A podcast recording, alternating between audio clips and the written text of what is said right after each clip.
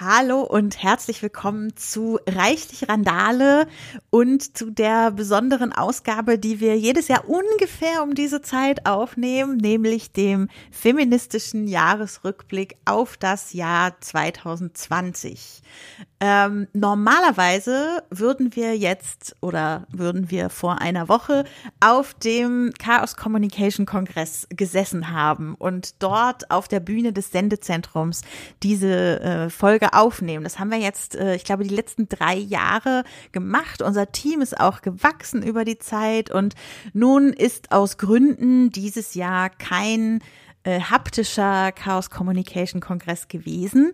Aber weil es doch viele Nachfragen tatsächlich von euch gab, das hat uns sehr gerührt, ob dieser äh, feministische Jahresrückblick denn trotzdem irgendwo stattfinden würde, haben wir uns überlegt, na klar, Podcasten, das kann man doch auch super von Remote machen. Und deshalb haben wir uns in der traditionellen Crew vom letzten Jahr hier zusammengefunden, um jetzt diesen Jahresrückblick für euch aufzunehmen. Und dafür machen wir eine kleine Vorstellungsrunde. Ähm, und ihr könnt ja einfach mal erzählen, wer ihr seid, vielleicht wo man euch auf Twitter findet und was es sonst so für Projekte gibt, von denen man euch kennen könnte. Bianca, fang doch mal an. Ja, hallo, mein Name ist Bianca. Ihr findet mich auf Twitter und Mastodon unter @bkastel. Ähm, sonstige Projekte habe ich, glaube ich, gerade keine, weil ich so viele wichtige Corona-Projekte habe. Ähm, mhm. Ich bin, glaube ich, professionelle Gästin, das kann man so sagen. Ich gehe professionell auf den Chaos Communication Kongress und werde dort eingeladen. Das, das mache ich, glaube ich, seit Jahren konsequent. Und ähm, ja, ich sehe da auch immer sehr ähnliche Menschen, erstaunlicherweise, in den, in den Podcasts. Ähm, ja, ich glaube, ich gebe mal an die Daniela weiter, die kann sich dann auch mal kurz einführen. Genau, ich bin Daniela, zu finden auf äh, Twitter unter t-kesselchen. Neben meinem Hauptberuf ähm, gibt es noch und äh, ab und zu mal Podcast-Gästin sein gibt es noch die Projekte des Foodblogs mit meinem Partner zusammen. Äh, wenig feministisch, dafür sehr kulinarisch. Ähm, und dazu bin ich seit über einem Jahr im Queer-Lexikon tätig und äh, für die ja, äh, Aufklärung von Jugendlichen im Queer-Kontext äh, mit aktiv. Und das dritte ist, äh, schon etwas länger als ein Jahr betreue ich mit die Redaktion des feministischen Blogs Feminismus oder Schlägerei. Und ja, das ist so die Schnellzusammenfassung und ich gebe gerne weiter an Miriam. Ja, hallo, ich bin Miriam. Auf Twitter findet ihr mich unter @nujum, N-O-U-J-O-U-M. Und die vergangenen Jahre bin ich auch immer auf dem Kongress rumgesprungen. Äh, ich habe eigentlich jedes Jahr seit dem 28C3 geheraldet, also Talks angesagt. Ähm, zweimal habe ich auch selber einen Talk gehalten. Ich bin, glaube ich, in diesem Podcast auch professionelle Gästin, so ähnlich wie Bianca. Ähm, Mache auch gerne jedes Jahr wieder mit und habe mich auch schon in manchen anderen Podcasts als als Gästin rumgetrieben. Und auch ich habe äh, in diesem Jahr 2020 sonst eigentlich keine nennenswerten äh, Seitenprojekte gehabt, weil ich doch mit Corona und Kopf über Wasser halten und ja, beruflicher Tätigkeit äh, extrem beschäftigt war. Ich arbeite seit viereinhalb Jahren für eine grüne Bundestagsabgeordnete und das war dieses Jahr doch auch nochmal ganz besonders stressig. Genau, und Becky, du bist zwar sozusagen äh, Gastgeberin, aber sagst du trotzdem kurz was zu dir? Ja, na klar. Also ich bin Becky, ich äh, hoste diesen Podcast und äh, bin noch bei ein paar anderen Podcast-Projekten dabei, zum Beispiel Friff, Frauen reden über Fußball, einem äh, feministischen Frauen Kollektiv, was sich mit Fußball beschäftigt. Ich bin äh, Teil der Kulturpessimistinnen und der Klassiker der Filmgeschichte, Teil der Filmlöwinnen. Äh, also so Popkultur-Gedöns äh, hat auch ziemlich viel mit mir zu tun. Und ansonsten findet man mich als Agenda-Beitrag in diesem Internet in allen möglichen Netzwerken. Genau, und äh, was du gesagt hast, Miriam, ist natürlich vollkommen legitim. Also wir befinden uns irgendwie in einem Ausnahmejahr und natürlich äh, ist es hier äh, kein Wettbewerb in wer hat es in dieser Zeit geschafft, die meisten Zeitprojekte zu machen. Das ist ja so ein kleiner Trend, den es am Anfang der Corona-Zeit gab, den ich äh, ganz schnell hier aus diesem Podcast wegschieben wollen würde. Aber nichtsdestotrotz, ich weiß, dass du, Miriam, und auch Bianca auf jeden Fall, dass ihr auch beim RC3 äh, dabei wart, also beim äh, Remote Congress. Und Daniela, ich weiß gar nicht, ob du auch äh, dort an Sachen teilgenommen hast. Ja, habe ich. Oh, seht ihr, also alle außer mir, die an diesem Podcast hier heute teilnehmen, waren äh, auch beim Remote äh, Kongress. Äh, gibt es noch ein paar Eindrücke, die ihr mit uns teilen wollt von diesem Ereignis, was da so remote stattgefunden hat? Ähm, also ich fand es wunderschön, muss ich sagen. Ich war absolut positiv begeistert, überwältigt und ich hätte es mir nicht annähernd so schön vorgestellt, wie es dann tatsächlich war. Ähm, ich muss auch gestehen, dass ich wirklich vorher so gut wie keinen Gedanken daran verschwendet habe, also bis es dann soweit war, weil ich irgendwie ja, wie gesagt, sehr viel mit Kopf über Wasser halten beschäftigt war dieses Jahr. Alles war wahnsinnig anstrengend und stressig und ich hatte auch überhaupt keine Energie, mich damit zu beschäftigen im Vorfeld und habe das immer nur so ganz am Rande meiner Aufmerksamkeit mitbekommen. Und ich dachte so, na ja, also ich meine, ich habe auch in meinem Job und so immer wieder mitgekriegt, wie so digitale Veranstaltungen und Konferenzen dann organisiert werden als Ersatz für The Real Deal sozusagen. Und ich dachte, na, wie toll wird's schon werden. Dann sitzen da irgendwelche Leute im Wohnzimmer und halten irgendwelche Talks und dann kann man sich das angucken. Und das ist ganz nett. Ich war auch schon bei diesen Vorläuferveranstaltungen vom CCC, also Divok und so habe ich immer mal reingeschaltet. Aber ich war jetzt nicht so aufgeregt und pumped, wie ich das sonst bin vor dem Kongress. Und ich habe auch tatsächlich selber verschwitzt, mir ein Ticket zu besorgen. Ich habe irgendwie erst mitgekriegt, dass man sich irgendwie ein Ticket klicken kann, als sie alle schon weg waren. Und da habe ich auch gedacht, naja, pf, wofür? Also ja, um noch irgendwo in irgendwelche anderen Seitenräume reinzukommen. Ich kann auch gut ohne. Naja, und dann habe ich irgendwie mitgekriegt, was da los ist. Dann hat sich rausgestellt, meine nächstjüngere Schwester, ähm, die Kurfürstin auf Twitter, die war so schlau und hatte sich ein Ticket geklickt, noch bevor sie mitbekommen hat, dass das eine eine Rare Commodity ist sozusagen. Und sie war dann so nett, dass sie sich den Account mit mir geteilt hat. Deswegen ist der Avatar von uns, der rumgelaufen ist, hatte auch unsere beiden Nutzernamen im Namen sozusagen. Mhm. Wir haben halt festgestellt, dass man sich mit einem Account zweimal einloggen kann und dann ist quasi der Avatar gleichzeitig an zwei verschiedenen Stellen in der Welt rumgelaufen, was zu sehr, sehr vielen Verwirrungssituationen wie in so einem Shakespeare-Stück äh, geführt hat, weil ich mich halt mit Leuten unterhalten habe in der Welt und dann ist die Person, mit der ich gesprochen habe, zwei Minuten später ganz woanders meiner Schwester über den Weg gelaufen, hat hat gesagt, ach du schon wieder. Meine Schwester hat gesagt, wer bist du? Ich kenne dich gar nicht. ähm, genau, aber ich fand es wirklich super schön und dieses Kongressgefühl, also sowohl Leuten über den Weg zu laufen, die man kennt, mit denen man dann irgendwie ein Schwätzchen halten will, egal ob nur zwei Minuten oder eine Stunde. Ähm, das fand ich, hat sich total gut übertragen. Ich hatte das zum Beispiel mit Bianca, der ich über den Weg gelaufen bin. Ähm, erst haben wir zu zweit länger geschnackt, dann ist so eine größere Gruppe draus geworden, mit der wir uns unterhalten haben aber auch mit völlig fremden Leuten, mit denen man dann irgendwie, weiß ich nicht, an der Bar steht, also an der virtuellen Bar oder in irgendeiner Ecke oder so. Das fand ich total toll. Also das war so, ich fand es wirklich super aufregend und, und habe mich immer total gefreut, jeden Tag jetzt wieder online in die Welt zu gehen mhm. und, und Leute zu treffen und alles zu entdecken. Und ich war auch wirklich überwältigt von dieser wunderschönen, liebevoll gestalteten Welt. Also das war wirklich der absolute Wahnsinn, was die da gemacht haben. Und du hattest so ein Ding mit Toiletten, habe ich gesehen. Ja, siehst du, das war nämlich nicht ich, sondern meine Schwester. das ist tatsächlich eine dieser Verwirrungen. Ja, nee, meine Schwester hat die ganzen Toiletten alle getestet. Äh, das ist ja dann fast so ein kleines Meme geworden über den Kongress, dass sie als die Klofluencerin bekannt wurde. Und äh, dann auch äh, Mulana, die eine Designerin aus dem CCC-Umfeld, die hat ja dann auch noch eine eigene Klo-Party sozusagen designt und das Klo-Netzwerk, wo man dann sozusagen von verschiedenen Assemblies immer durch die Klos zueinander reisen konnte und so. Nee, das war meine Schwester, das ist die Kurfürstin also, auf Twitter.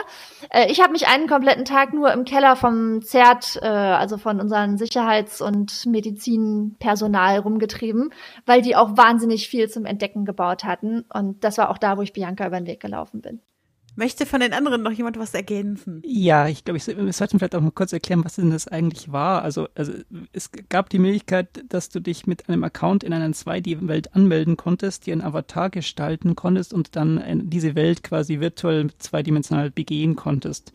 Und in, in dieser Welt wiederum waren dann wieder verschiedene Unterlevels oder Dungeons oder wie auch immer, wie man das also von alten, alten 2D-Spielen kennt es waren halt dann irgendwelche Hackerspaces oder ähm, ja, es war sehr liebevoll gestaltet mit mehreren Ebenen und man konnte sich da irgendwie drin verlieren. Es gab dann Sound, es gab dann Video, es gab dann Webseiten irgendwie. Und also auch für mich war das jetzt so ein bisschen, du, du kamst halt auf diese, diese Welt und dann, dann war es erstmal ungewöhnlich, weil du gingst halt dann äh, Leuten an Leuten vorbei und konntest mit denen plötzlich reden und so quasi wie wenn du auf dem Kongress echt halt auf ähm, ja, Leuten entgegenläufst und die halt einfach so anhaust, Anfangszeichen, war das da auch so virtuell und es hat erstaunlich gut funktioniert. Und äh, ja, wir haben uns dann tatsächlich auf dem Flughafen des Zerts getroffen.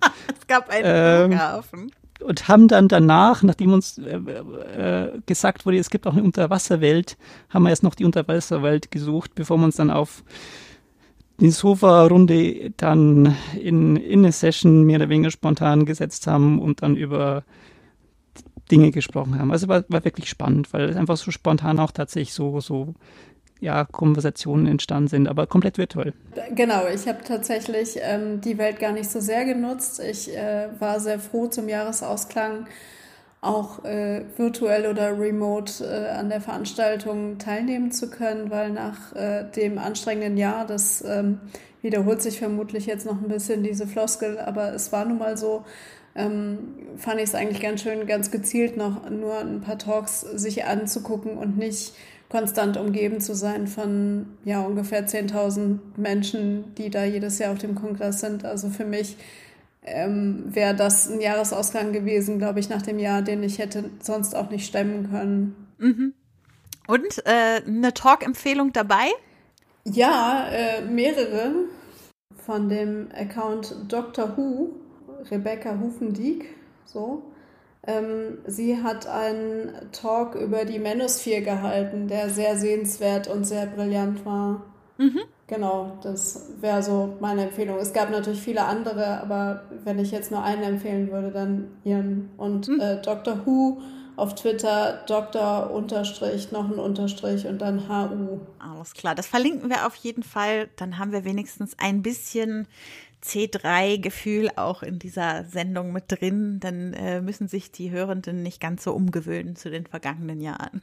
Ah, kann ich auch einen empfehlen? Ja, klar. Ähm, ich fand nämlich besonders schön, also ich habe mir natürlich auch vorher das Programm angeguckt, wo ja aber vor allem auf den Hauptbühnen sozusagen die großen Talks angekündigt waren. Und ich fand es aber ganz schön eigentlich dann bei Media CCC auf ähm, Livestreaming zu klicken und einfach zu gucken, was läuft denn gerade alles parallel, auch auf den ganzen kleineren Bühnen sozusagen oder in den kleinen Spaces, ähm, was jetzt in der großen Übersicht vielleicht gar nicht aufgeführt war und dann einfach hier oder da einfach mal so ziellos reinzuklicken. Und ich bin bei einem Talk gelandet, den ich tatsächlich sehr interessant fand und der hieß, glaube ich, ich weiß nicht mehr, wer das war und wo das war, aber das suchen wir noch mal raus. Ähm, es ging darum, Drogen kaufen im Internet. Also wahrscheinlich hieß der irgendwie Drogen kaufen im Web 4.0 oder so ähnlich. Und ähm, ich habe jetzt kein persönliches Interesse daran, wie ich an Drogen komme, aber ich fand das einfach strukturell super interessant, wie heutzutage ähm, die Leute nicht mehr unbedingt im Park an der Ecke sich ihr Gras oder ihr MDMA kaufen, sondern wie man jetzt einfach eine sehr große Anzahl an Möglichkeiten hat in Telegram-Channels, äh, oder, weiß ich nicht, im Darknet oder anderswo mh, hm, auf unterschiedlichsten Wegen an, an Drogen zu kommen und was jeweils die Vor- und die Nachteile sind, sowohl für die äh, Anbietenden als auch für die KonsumentInnen. Und das fand ich einfach super interessant. Also das war mhm. sowas, womit ich nicht gerechnet hatte und was für mich einen relativ hohen Informationswert hatte von Sachen, die ich vorher nicht wusste. Fand ich sehr spannend. Sehr schön. Gut, dann würde ich sagen, steigen wir ein in das, warum wir uns heute zusammengefunden haben, nämlich ein feministischer Jahresrückblick. Und so sehr wie nach dem Jahr 2020 alle keinen Bock auf Jahresrückblicke hatten, weil es da halt dieses alles überstrahlende Thema gab und so sehr man sich wünschen würde, es jetzt vielleicht hier mal auszuklammern, wird es nicht funktionieren. Denn das Leben in der Pandemie hatte auch ganz viel damit zu tun, was feministisch in diesem Jahr an Themen diskutiert wurde, vielleicht auch zu wenig diskutiert wurde und was dort so für Rollenverlagerungen teilweise auch stattgefunden haben. Deshalb wird unser erstes, etwas größeres Thema das Leben in der Pandemie im Jahr 2020 sein. Und da haben wir uns als erstes Unterthema äh, gleich eins ausgesucht, wofür ich einmal eine äh, Content äh, Note rausgeben würde. Bis zur nächsten Kapitelmarke wird es um häusliche Gewalt gehen. Also wenn ihr ähm, da auf euch aufpassen wollt und es nicht hört, einfach bis zur nächsten Kapitelmarke klicken. Ja, Daniela, du hast das Thema mitgebracht. Äh, was ist im Punkt häusliche Gewalt und Stalking in Bezug auf das Corona-Jahr los gewesen? Genau, ich habe es, äh, glaube ich, schon erwähnt. Ich war halt auf recht vielen Online-Veranstaltungen dieses Jahr, äh, 2020, letztes Jahr, Entschuldigung, äh, und äh, unter anderem auch auf der Privacy Week 2020, ähm, die Ende Oktober online natürlich stattgefunden hat äh, und normalerweise in Wien stattfindet. Und da hat äh, Sandra Zegler einen sehr ähm, nachhaltig bewegenden Vortrag gehalten. Sie ist Kriminalkommissarin AD, also außer Dienst, ähm, und hat sich im Laufe der ihrer Zeit als Kriminalkommissarin äh, mit, also hat er ganz viel zu tun mit dem Thema Stalking. Ähm, hier auch vielleicht nochmal die Content Note ähm, für Betroffene, vielleicht ähm, wie Becky schon sagte, das Kapitel zu überspringen. Jedenfalls hat sie daraus dann die Sicherheitsagentur SOS Stalking gegründet, also und kümmert sich ganz besonders um den Schutz von Opfern von Gewalt, von häuslicher Gewalt. Und ihr Talk ist auch nach wie vor ähm, online nachzuschauen äh, unter dem Titel Corona und sein Schatten, Stalking, häusliche Gewalt und ein Rollback der Geschlechter.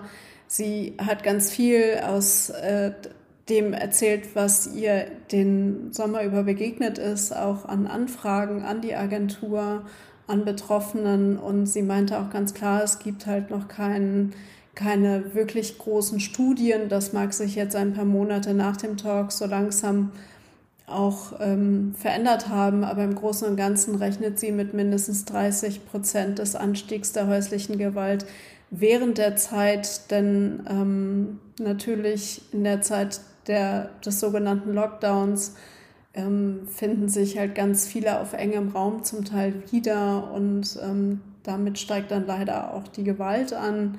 Und was vielleicht auch ähm, durchaus überraschend ist, es steigt auch die Zahl von Stalking-Opfern an, denn die TäterInnen, meistens aber auch cis-männlich ähm, wissen dann ja, wo ihr Opfer auch ist, nämlich zu Hause. Also es ist nicht klassischerweise so, dass Stalking im öffentlichen Raum stattfindet und nur Verfolgung in Supermärkten nach Hause oder etc. stattfindet, sondern tatsächlich dann wissen halt TäterInnen ganz genau, wo sie ihre Opfer finden können. Und das hat halt äh, dadurch auch stark zugenommen.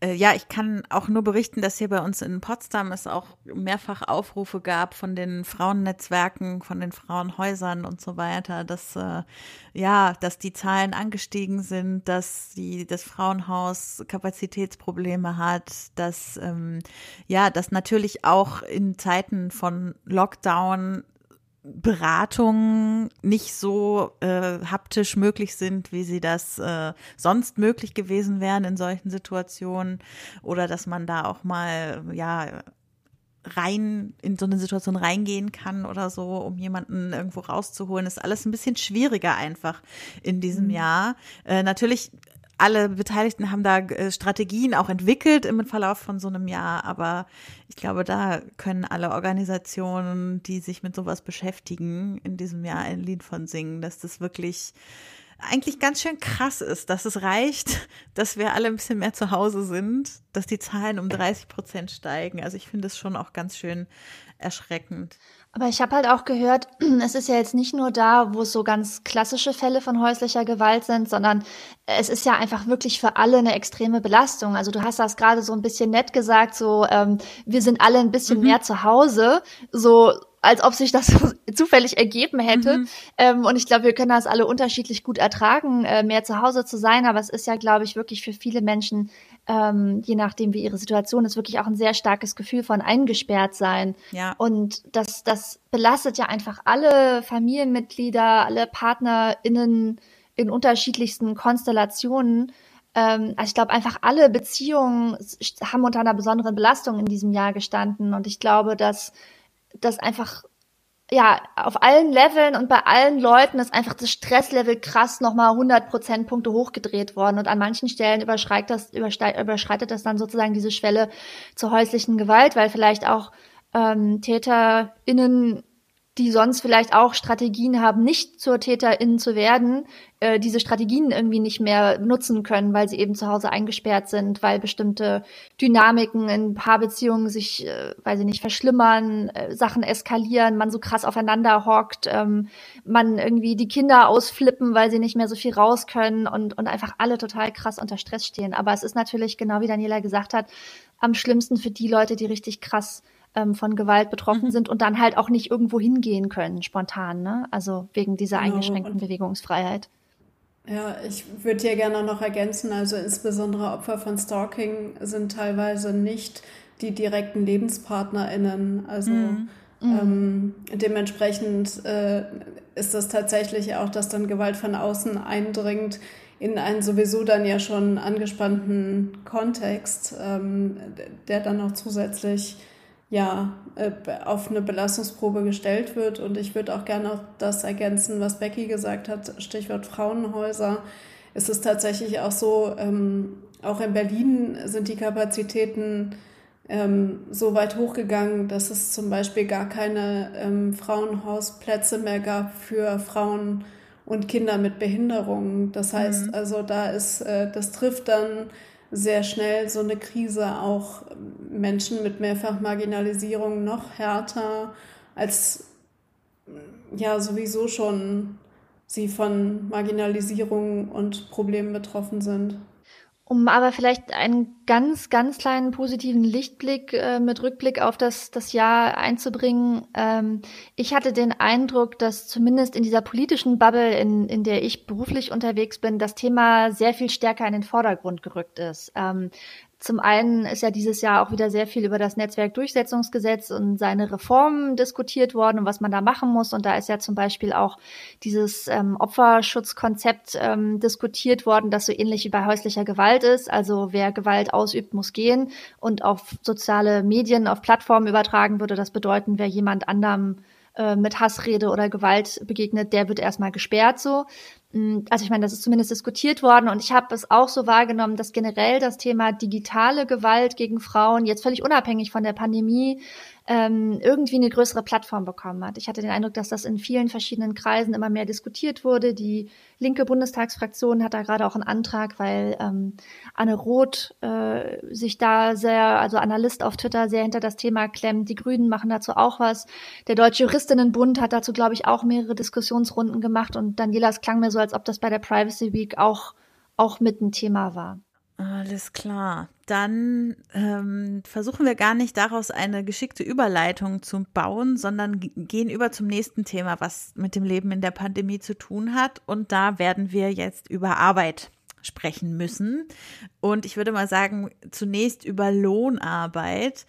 Ähm, denn wir haben ja in diesem Jahr sehr viel über die sogenannten systemrelevanten Berufe geredet, äh, Berufe, die tendenziell schlechter bezahlt sind als andere Berufe, aber bei denen sich jetzt in so einer Krise insbesondere zeigt, dass das System nicht funktioniert, ohne dass sie ausgeführt werden.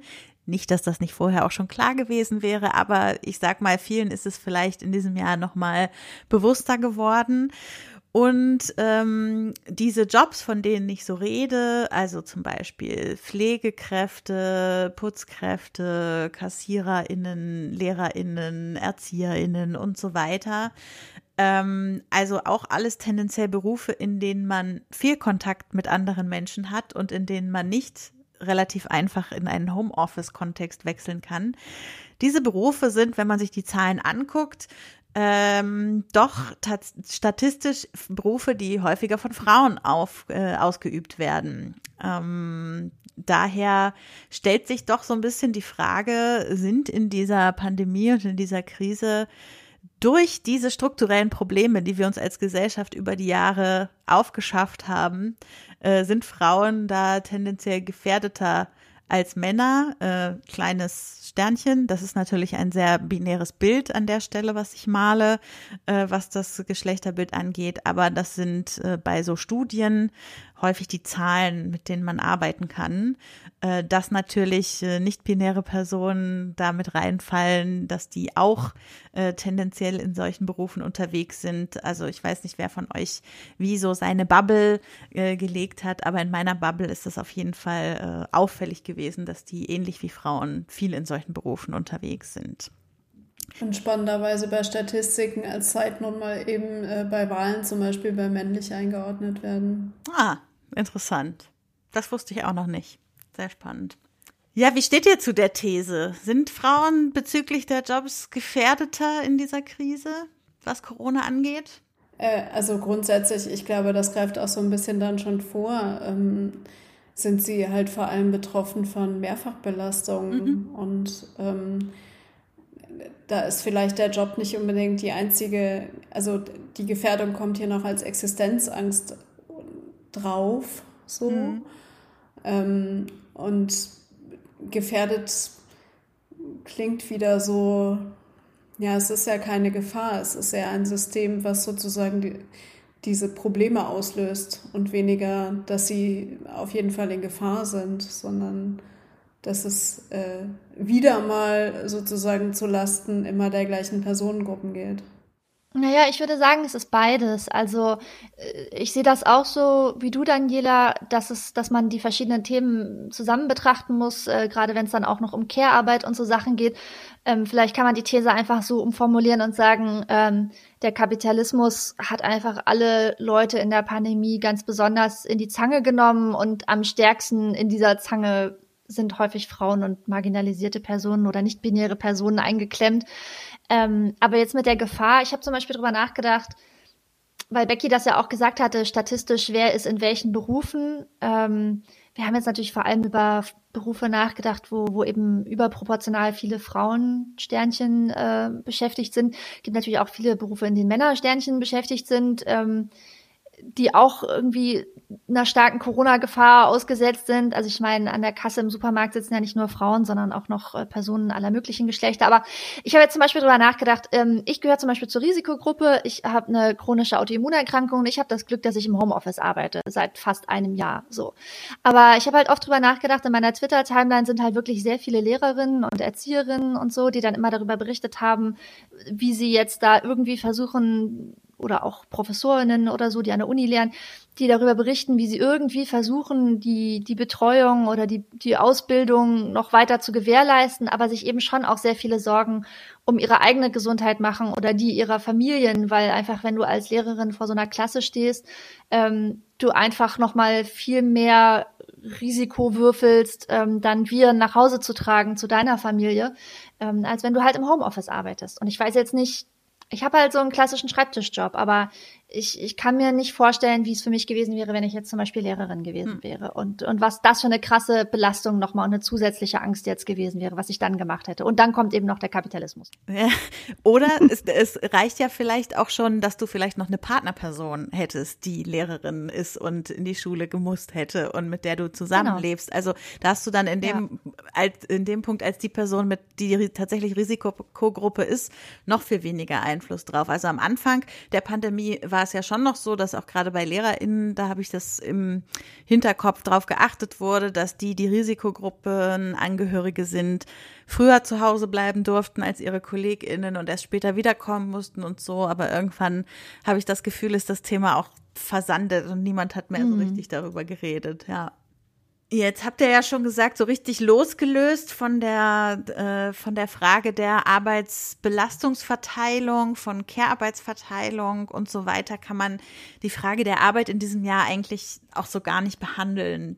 Ähm, denn da gab es ja auch äh, die sogenannte Homeoffice-Welle, also dass zumindest in Berufen, in denen das möglich ist, äh, mehr Leute als vorher im Homeoffice gearbeitet haben. Dass das alles noch nicht bedeutet, dass jeder und jede, die tatsächlich technisch die Möglichkeiten hätten, im Homeoffice zu arbeiten, das von ihren Arbeitgebern her auch durften. Äh, sei mal dahingestellt. Aber auf jeden Fall war es so, dass sehr viel mehr Homeoffice ähm, möglich war und für manche auch gezwungenermaßen nötig war, weil sie gar nicht mehr in ihre Büros gehen durften, sondern zu Hause arbeiten mussten. Ähm, und da gibt es ja jetzt so gegen Ende des Jahres 2020 die ersten Studien, die sich ähm, diesbezüglich äh, mal angeguckt haben, was das eigentlich für Rollenverteilung in Beziehungen bedeutet hat. Also dass da jetzt ähm, Kinderbetreuung zusätzlich anfiel in Haushalten, in denen es Kinder gibt, weil Schulen zu waren, weil Kitas zu waren oder weil die Kinder dort nicht hingehen sollten, weil sie zum Beispiel Risikogruppe sind oder so. Und gleichzeitig Eltern zu Hause arbeiten sollten im Homeoffice und ähm, ich sag mal unzufriedenstellende Lösungen von der Politik dafür geschaffen wurden, das Ganze miteinander zu verknüpfen. Und die Studien, die es jetzt so gab in den letzten Wochen, ähm, wir verlinken euch da auch zwei in den Shownotes von der Böckler Stiftung und von der Initiative D21.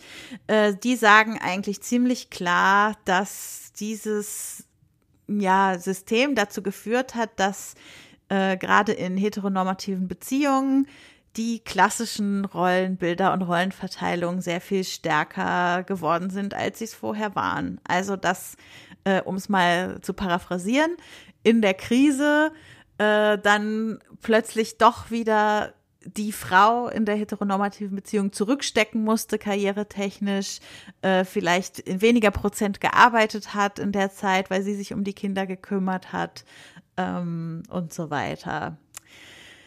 Ja, äh, was sind so eure Gedanken dazu? Also ich kenne Frauen in Hetero-Beziehungen, die dieses Jahr ihre Jobs gekündigt ja. haben und ich kenne auch welche, die noch darüber nachdenken, ähm, sowohl mit Kinder als auch ohne Kinder. Und ich finde es wirklich schwierig, weil wenn ich mich dann mit denen unterhalte, so eine Entscheidung ist ja immer irgendwie auch super individuell und was kommt alles dazu und wie hast du dich in dem Job wohlgefühlt und dies und das. Und am Ende, eine Freundin hat mir gesagt, ähm, die dieses Jahr, also ja, im Jahr 2020 ihren Job gekündigt hat. Ähm, sie fühlt sich, obwohl sie sozusagen eigentlich alle Kriterien in der Statistik erfüllt, äh, junge Frau, äh, Mitte 30, zwei kleine Kinder, gut ausgebildet, tralala, Hetero-Beziehung, verheiratet. Ähm, sie ist sozusagen ein weiterer Fall auf dem großen Haufen, aber eigentlich identifiziert sie sich nicht damit. Sie hat nicht das Gefühl, dass ihre individuelle Situation davon abgebildet wird. Nur trotzdem muss man sich ja fragen, welche Struktur steht dahinter, dass so mhm. viele Frauen individuell in diesem Jahr zu dem Schluss gekommen sind, ähm, dass sie vielleicht ihre Jobs aufgeben oder dass das mit Kindern eben schwierig ist. Also ich habe auch wirklich sehr, sehr oft in diesem Jahr darüber nachgedacht. Ähm, ich weiß es gar nicht, hat irgendjemand in unserer Runde Kinder? Nee. Nee. Also auch tatsächlich nur gute Freundinnen mit Kindern. Ja. Und ja. Ich glaube, eine der Thesen ist natürlich, das fällt ja auch zurück letztendlich auf die Gehälter und Gehaltsstrukturen mhm. wieder. Also wenn es eine doppelt, dreifach, fünffach Belastung gibt, ähm, meinetwegen auf Kinder aufzupassen, parallel zu arbeiten, vielleicht auch noch sowas wie Abendschule, Studium oder ähnliches zu machen, da sind wir schon dann bei drei Dingen, die man irgendwie parallel managen muss. Und das sind erstmal, da ist der Haushalt noch nicht drin. Ähm, dann sind wir natürlich auch bei, wieder bei der großen Thematik der Gehaltsfrage. Also wer kann sich dann leisten zu kündigen, wenn überhaupt nur die Person, die wahrscheinlich geringer verdient. Ich habe das häufig dieses Jahr gedacht, weil vor genau einem Jahr hier bei uns im Rückblick habe ich ja relativ ausführlich ähm, über meinen unerfüllten Kinderwunsch gesprochen und der hat sich auch immer noch nicht erfüllt und ich bin auch immer noch sehr betrübt darüber, aber ich habe dieses Jahr sehr, sehr oft gedacht, oh Gott, ich finde alles so schwierig und so anstrengend und mit dem Homeoffice und zu Hause sitzen und ich bin eigentlich so privilegiert in so vielerlei Hinsicht. Ich kann mir absolut nicht vorstellen, wie das jetzt wäre, wenn hier jetzt noch zwei Schulkinder rumhüpfen würden und ich mir die ganze Zeit Sorgen machen müsste, schicke ich die jetzt zur Schule, aber ich mache mir eigentlich Sorgen um sie, wie ist das mit dem Homeschooling? Ich habe eh schon keine Energie für mich und meine Lohnarbeit, wie soll ich dann, also wie soll das mit der Kinderbetreuung noch funktionieren? Das, das finde ich echt, also ich glaube, Familien mit Kindern haben dieses Jahr einfach einfach ein unfassbares Gewicht getragen, so was man sich echt schwer vorstellen kann, wenn man das nicht selber erlebt, glaube ich. Und eigentlich auch den höchsten Respekt verdient, was sie geleistet haben. Also bei einer guten Freundin von mir ähm, habe ich es nun auch relativ eng mitbekommen und ich muss auch sagen, ich ziehe den Hut vor dem, was sie dieses Jahr gestemmt hat mit einem ähm, zweijährigen Kind. Das ist im November zwei geworden. Und ähm, da ist es zum Teil, also da ist es jetzt in dem besonderen Fall auch noch so, dass sie mehr verdient als ihr Partner. Aber nichtsdestotrotz ähm, auch da kurz überlegt wurde, wer von den beiden eventuell den Job kündigen muss, um die Kinderbetreuung zu Hause, als im März, äh, April die Kindergärten auch zu waren, tatsächlich für eine Weile und zumindest auch kurz. Ähm, ja, das stellt halt äh, auch ein komplettes Familiensystem auf eine Probe und nicht nur auf eine Gewaltschiene, sondern tatsächlich auch auf eine emotional-finanzielle Probe. Was ist denn hier, also ich lebe in Hamburg, da fragt man sich ja dann auf einmal auch, wie wird man die nächste Miete stemmen, hm. wenn eine der beiden Personen dann aufhören muss zu arbeiten. Ja, und gleichzeitig äh, passieren dann so Dinge wie, also ich habe zufällig äh, das ganze letzte Jahr noch in einem, ähm, in einem Öff im öffentlichen Dienst, in einem Job gearbeitet und dann krieg ich halt gegen Ende des Jahres plötzlich so einen Corona-Bonus, wo ich mir so vorstelle, wofür? Also weil ich konnte mich ganz privilegiert an meinen Schreibtisch zu Hause setzen, meinen Job so gut wie vorher erledigen. Äh, ich habe sogar Geld gespart im Prinzip, weil ich nicht mehr mhm. 80 Kilometer dreimal die Woche zu, ins Büro fahren musste, sondern zu Hause so, ja. sitzen konnte. Und dann kriege ich halt da irgendwie 400 Euro auf mein Konto und denke mir so, warum? Was sollte jetzt diese Investition in mich in dieser Krise eigentlich bedeuten? So, dann habe ich das Geld halt gespendet und frage mich aber gleichzeitig, gleichzeitig, warum muss das jetzt auf mich ausgelagert werden? Warum kann da nicht ein geschickterer Prozess in der Verteilung von solchen Geldern stattfinden, dass das wirklich dann bei den Familien ankommt, die es gebrauchen könnten, bei den Pflegekräften ankommt, die es gebrauchen könnten, so ja. Es erinnert so ein bisschen an Ehegattensplitting, ne? Äh, irgendwie nach so es wird ein Kriterium ausgedacht, nachdem Leute finanziell so ein bisschen bevorzugt werden, aber es hat eigentlich relativ wenig mit der Realität und den tatsächlichen Bedürfnissen zu tun.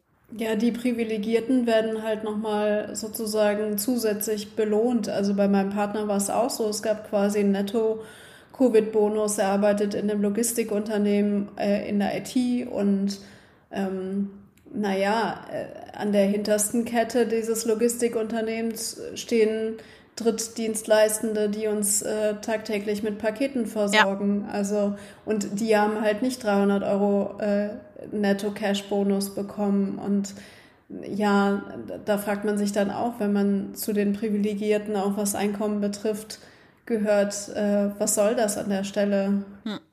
Ja, ach, ich glaube, was Arbeit angeht, äh, da war auf jeden Fall, das war dieses Jahr ein, ein großes Thema und viele Leute haben sich wahrscheinlich auch mehr Gedanken über Arbeit gemacht, als sie es irgendwie vorher gemacht haben. Auch ein Teil, was das Ganze irgendwie so exhausting gemacht hat, glaube ich. Aber ich weiß nicht, ob das jetzt ein bisschen alt wird, aber ich versuche ja immer so ein bisschen einen positiven Aspekt zu sehen. Und ich habe auch den Eindruck, dass die Leute sich sehr viel, sehr viele Gedanken über Arbeit und über Kapitalismus gemacht haben. Und zumindest ich bewerte das sozusagen, ich, ich buche das auf der positiven Seite ab, ähm, weil ich sowohl den Eindruck hatte, dass es mehr Diskurs gab rund um Bullshit-Jobs, also dass, dass viel mehr Leute ihre Arbeit, die sie machen, stärker in Frage gestellt haben. Wahrscheinlich gerade, wenn sie das mit so systemrelevanten Jobs wie äh, Putzkräften, KassiererInnen, ErzieherInnen, Pflegekräften und so weiter verglichen haben. Also ich glaube, dass viele Leute grundsätzlich ihre Rolle in dem kapitalistischen System noch mal ein bisschen anders hinterfragt haben. Und auch gerade diese ganze große öffentliche Diskussion rund darum, was sind eigentlich systemrelevante Jobs, was bedeutet das? Das sind die, ohne die man gar nicht kann. Äh, die meisten Leute, die im Homeoffice sitzen, da wäre es auch nicht schlimm, wenn die mal einen Monat gar nicht arbeiten würde. Davon würde das System nicht zusammenbrechen. Ähm, genau. Und das ist ja eine super alte Diskussion alles mit der Care-Arbeit, mit den systemrelevanten Berufen. Wer verdient wie viel Geld? Wer ist jetzt wirklich unverzichtbar? Aber das ist ja dieses Jahr alles nochmal viel, viel dringlicher geworden. Und ich glaube, viel mehr Menschen haben sich darüber Gedanken gemacht als vorher. Weiß man jetzt noch nicht, wohin das führt, aber es ist ja immer ein wichtiger erster Schritt, dass die Menschen ein bisschen stärker über sich und das System, in dem sie leben, reflektieren. Auf jeden Fall. Ich finde das übrigens sehr schön, dass du immer versuchst, nochmal einen positiven Switch am Ende unserer Themen hier zu finden. Naja, ich habe das Gefühl, es ist halt immer das Gleiche. Es ist immer so, aber wenigstens haben wir mehr darüber diskutiert, ist dann immer die Punchline. Mhm. Und dann versuche ich mich daran festzuhalten. Und es ist natürlich nur halb so schön wie echter Wandel, mhm. aber besser als nichts. Und es negiert ja nicht das, was wir davor alles kritisch beleuchtet haben. Also von Ja, daher, genau. Äh, ja, zum Thema Corona, äh, lass uns auch noch über Wissenschaft und Forschung sprechen, denn ähm, ich bin wahrscheinlich nicht die Einzige, die im März angefangen hat, äh, den ich, äh, den, ich zitiere das eindeutig in Anführungsstrichen, sogenannten Drosten-Podcast zu hören.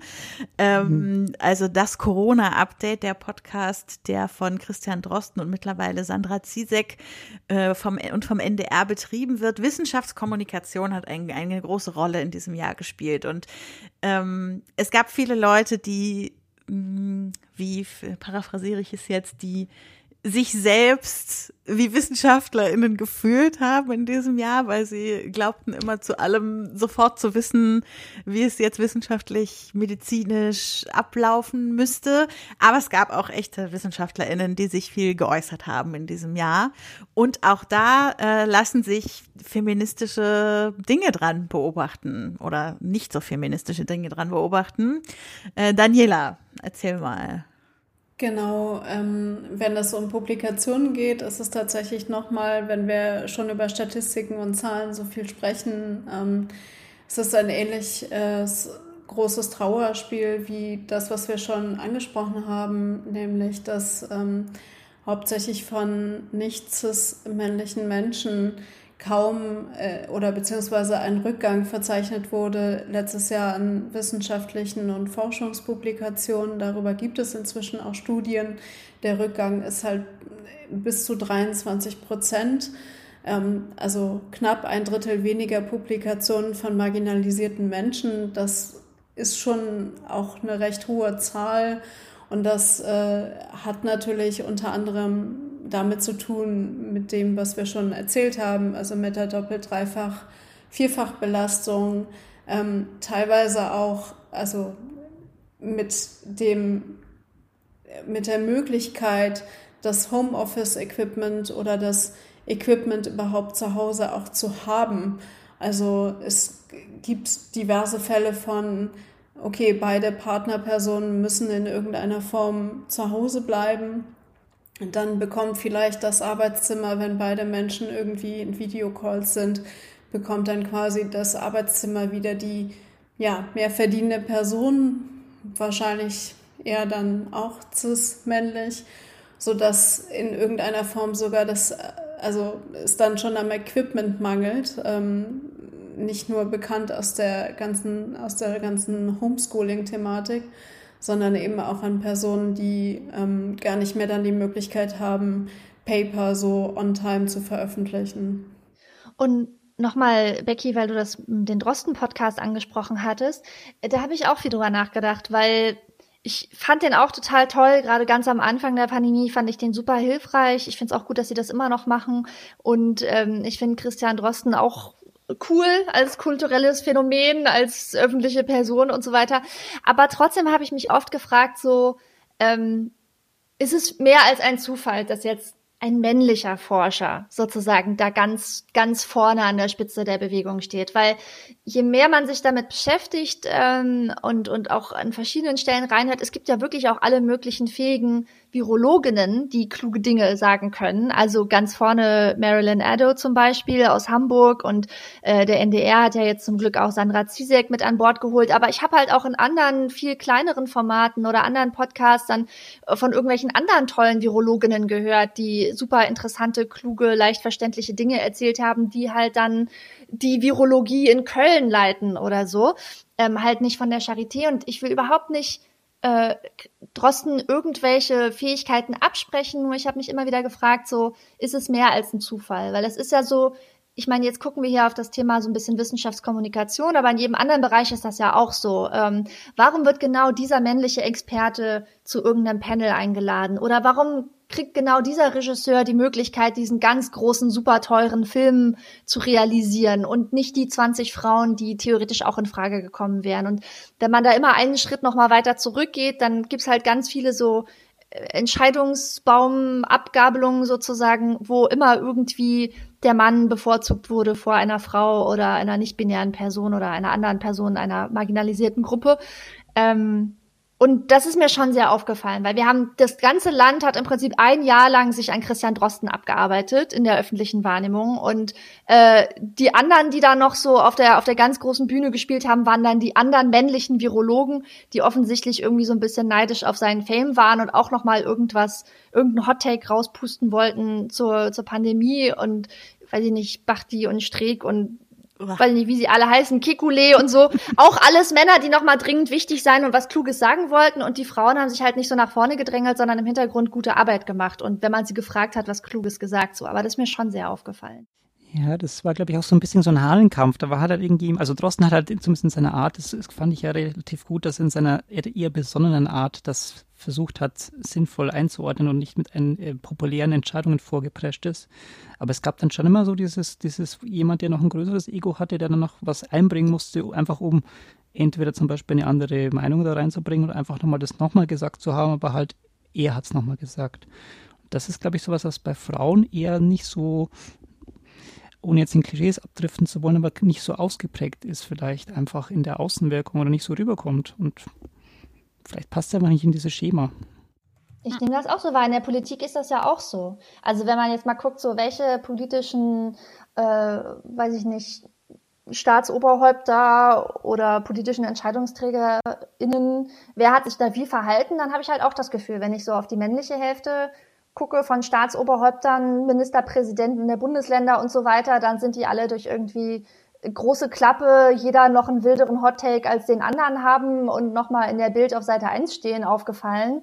Und alle Frauen, die so auf der großen politischen Bühne spielen, haben das, zumindest die, die da mitspielen, äh, weiß ich nicht, Merkel, Jacinda Ardern aus Neuseeland oder sonst wer, die haben das halt nicht so nötig. Die machen, fallen halt durch gute, gute und kluge und überlegte Entscheidungen auf. So. Also ich sehe da schon gewisse Parallelen.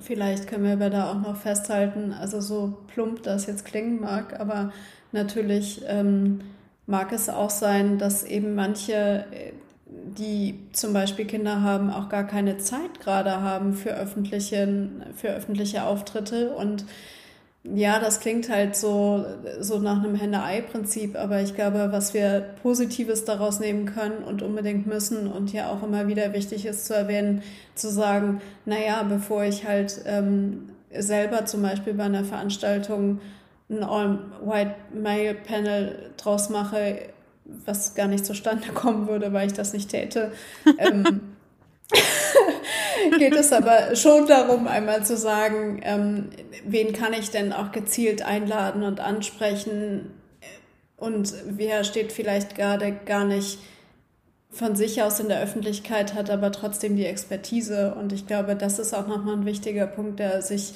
ja auch in der Zukunft weiter ähm, ja, durchziehen, in die Zukunft weiter durchziehen wird, zu sagen, ähm, nicht die lautesten sind ja unbedingt auch immer nur die besten. Mhm.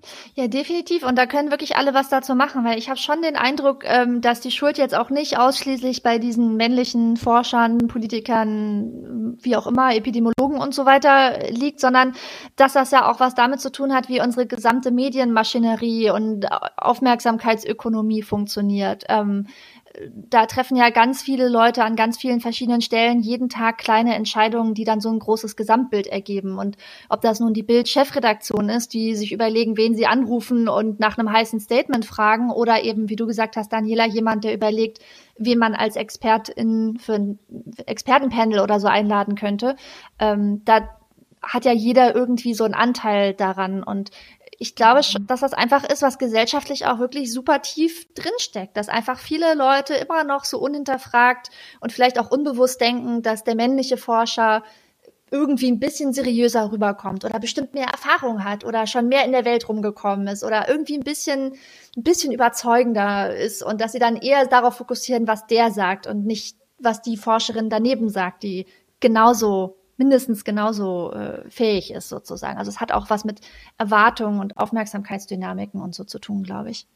Und vielleicht noch als letzter Tipp dazu, also wenn man eine Person anfragt, die von Marginalisierung betroffen ist und die aus eben genannten Gründen keine Zeit hat, oftmals sind diese Personen ja aber trotzdem groß vernetzt.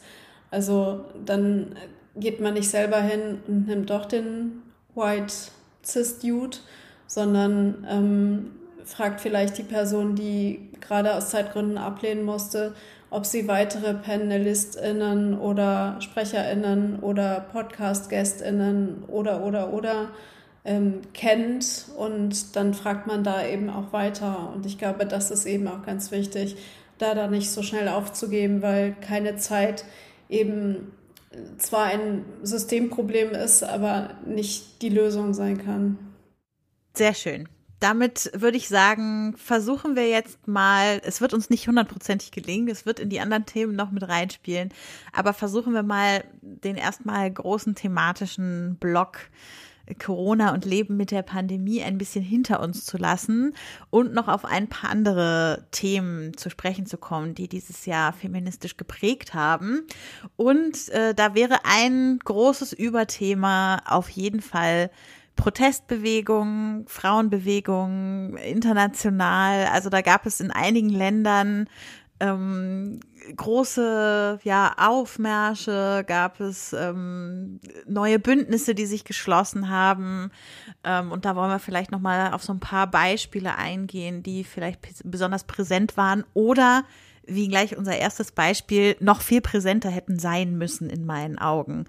Denn als ich dieses Dokument hier aufgesetzt habe für diese, diese Sendung, äh, so habe ich gleich gedacht, okay, wir müssen über die Frauenbewegung in Lateinamerika sprechen, weil ich mich erinnere, um den Internationalen Frauentag im März äh, war das plötzlich ein Thema, von dem ich gehört habe, wo ich mich vorher, da muss ich einfach so ehrlich sein, nicht so richtig mit beschäftigt habe, ähm, dass die Frauenbewegung in Lateinamerika riesige Demonstrationen rund um den Frauentag eben äh, angeleiert haben ähm, und dabei ganz viele verschiedene thematische Sachen auch angesprochen haben. Also in Chile, in Mexiko, in Brasilien, in Argentinien.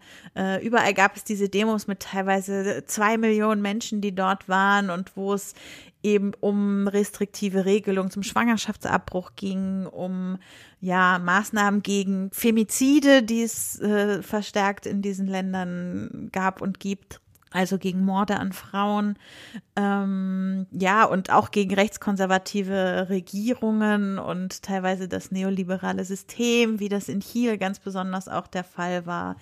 Ähm, und ich habe so ein bisschen das Gefühl, bis jetzt vor anderthalb Wochen oder so die Nachricht kam, in Argentinien wurde Abtreibung legalisiert, was eine fantastische Nachricht ist, ähm, was diesen Bewegungen ja hoch anzurechnen ist, dass das irgendwie geklappt hat. Aber in der ganzen Zeit dazwischen habe ich, ohne mich jetzt stark auch darauf fokussiert zu haben, darauf zu achten, ganz viele Infos dazu zu kriegen, habe ich nicht mehr viel von diesen Frauenbewegungen mitgekriegt. Wie ist es mit euch? Äh, wie hat das auf euer Jahr auch Einfluss gehabt, was ihr da gehört habt aus Lateinamerika? Ja, es ist natürlich so ein bisschen ähm, der spannende Kontrast, dass am anderen Ende der Welt ganz viele Dinge passieren, von denen man dann eben auf einmal nicht mehr so viel mitbekommt, wo, wo es mir genauso ging wie dir, Becky, wo ich ähm, auch eher nachher von dem Ergebnis überrascht war äh, und natürlich dann da auch wieder meine eigenen internalisierten Ismen hinterfragen kann. Warum ist das so? Warum habe ich davon noch nichts mitbekommen vorher? Und im Gegensatz dazu äh, passieren äh, ja quasi fast nebenan äh, genau die gegenteiligen Sachen. Österreich und Polen als, mhm. als Beispiele mit viel Queerfeindlichkeit im Jahr 2020. Ähm, das waren dann, also waren dann auf einmal überraschende Sachen, die ja äh, von denen, ja, wie du genau gesagt hast, von denen ich bis dato eben nicht so viel auch mitbekommen habe. Hm.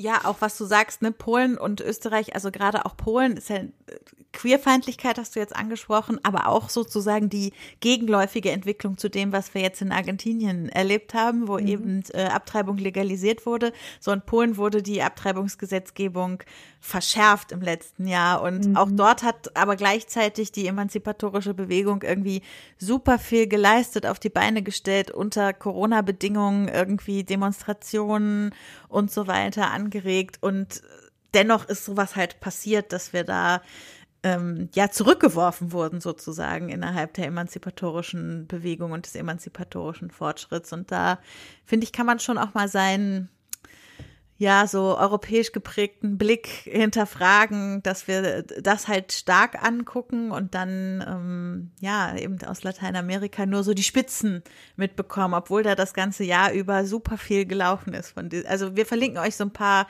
spannende Artikel. Es war wirklich richtig viel los dort in den letzten Monaten. Ja, das finde ich besonders spannend, Becky, was du gerade gesagt hast. Ähm, und Daniela, du hast das ja eben auch schon ange, angerissen, dass das eine gute Gelegenheit auch nochmal ist, um so eigene Fehlkonzeptionen und Ismen zu hinterfragen. Also ich glaube, viele von uns haben irgendwie dann doch noch so eine tiefsteckende eurozentristische Grundhaltung, so dass wir im europäischen Westen. Wir sind irgendwie weit in Anführungszeichen und fortentwickelt und progressiv und äh, die Blüte der Zivilisation oder irgendwas, äh, auch wenn wir uns versuchen sehr kritisch und progressiv damit auseinanderzusetzen mit solchen Konzepten und die zu dekonstruieren.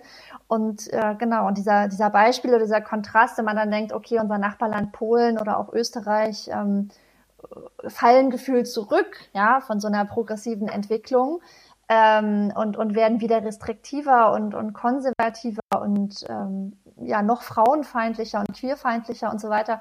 Und in anderen Ecken der Welt ähm, äh, ja, sind die schon an einem ganz anderen Punkt sozusagen. Und das clasht dann mit so einem äh, ja, mit so einem eurozentristischen, wir sind eigentlich die Besten in der Welt äh, Bild sozusagen. Jetzt nicht nur, was die Entwicklung von, von Frauenrechten oder Queerfeindlichkeit, mhm. Queerfreundlichkeit angeht, ist ja bei ganz vielen anderen Sachen auch so. Ich meine, um nochmal ganz kurz zu dieser Corona-Diskussion zurückzukommen, äh, ein Seitenstrang in der öffentlichen Diskussion war ja auch so, oh, wir im Westen, uns wird da schon nichts Schlimmes mhm. passieren, weil wir sind ja so toll fortentwickelte Gesellschaften mit einem tollen Gesundheitssystem. Nur wenn man halt äh, keinen Lockdown verhängt und äh, alle Leute sich zu fein sind, Masken zu tragen und Abstand zu halten, ähm, dann bringt einem auch dieser eingebildete Exceptionalism nichts und dann wundern sich plötzlich alle darüber, warum in den afrikanischen Ländern ähm, die Lockdowns so gut funktionieren und die Sterberaten nicht so hoch sind wie in Deutschland, Frankreich und Großbritannien oder so. Ne? Und das sind dann auch so Gelegenheiten, die dann diese Ismen irgendwie nochmal offenlegen sozusagen. Also gerade auch medial. Es gab einen ganz tollen Krautreporter-Artikel, ähm, der auch nochmal beleuchtet hat, also um bei der Corona-Sache zu bleiben, ähm, warum ganz viel so, gerade zu Beginn der Pandemie in quasi der globalen äh, Ausbreitung äh, in, in der eurozentristischen Perspektive eher auf Schweden und Neuseeland geguckt wurde, aber nicht auf asiatische Länder und afrikanische Länder, die relativ schnell das ganze Thema im Griff hatten und zwar auch bis zu null Infektionen. Also siehe Thailand zum Beispiel, wo erst vor ein paar Tagen nach über 240 Tagen der erste Corona-Fall eingeschleppt wurde von einem neuseeländischen Piloten und die Medienberichterstattung halt da auch eurozentristisch ist. Also mhm. wir gucken halt nicht medial auf die Länder, die übrigens jedes Jahr von einer Epidemie betroffen sind, um es mal äh, sehr drastisch auszudrücken, also insbesondere afrikanische Länder, siehe Ebola zum Beispiel, ähm, sondern wir gucken auf andere europäische Länder oder auf ein kleines Land wie Neuseeland, weil die halt auch recht schnell auf Null Fällen mhm. waren. Und ähm, das ähm, gab große Diskussionen, ist das dann, ist das rassistisch oder nicht? Ähm, das so zu sehen oder das eben nicht zu betrachten. Und ich finde schon, dass man da eben auch seinen eigenen Eurozentrismus nochmal überdenken sollte und auch den medialen Eurozentrismus ganz stark überdenken sollte.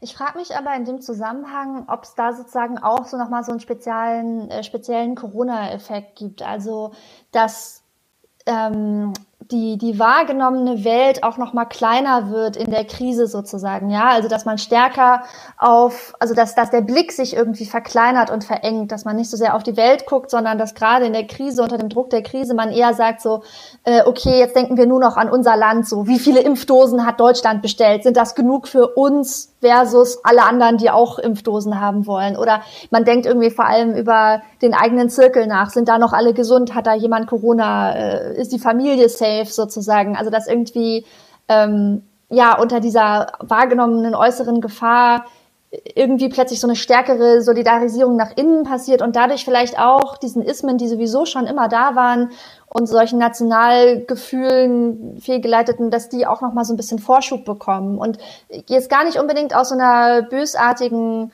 ähm, Haltung heraus oder so, aber ich habe das zum Beispiel bei mir auch gemerkt, ihr habt ja am Anfang auch beide gesagt, dass ihr das nicht so intensiv wahrgenommen habt mit diesen Frauenbewegungen in, in Lateinamerika zum Beispiel. Und das ging mir auch so. Ich habe auch genau, wie ihr beide gesagt habt, ich habe immer nur mitbekommen, wenn es irgendein interessantes Ergebnis war, was es dann mal zu tagesschau.de geschafft hat. Nicht so, oh krass, ganz viele Frauen demonstrieren, äh, weiß ich nicht, in Spanien zum Beispiel gegen Femizide oder dass es bei mir in der Twitter-Timeline aufgetaucht mhm. ist, ja.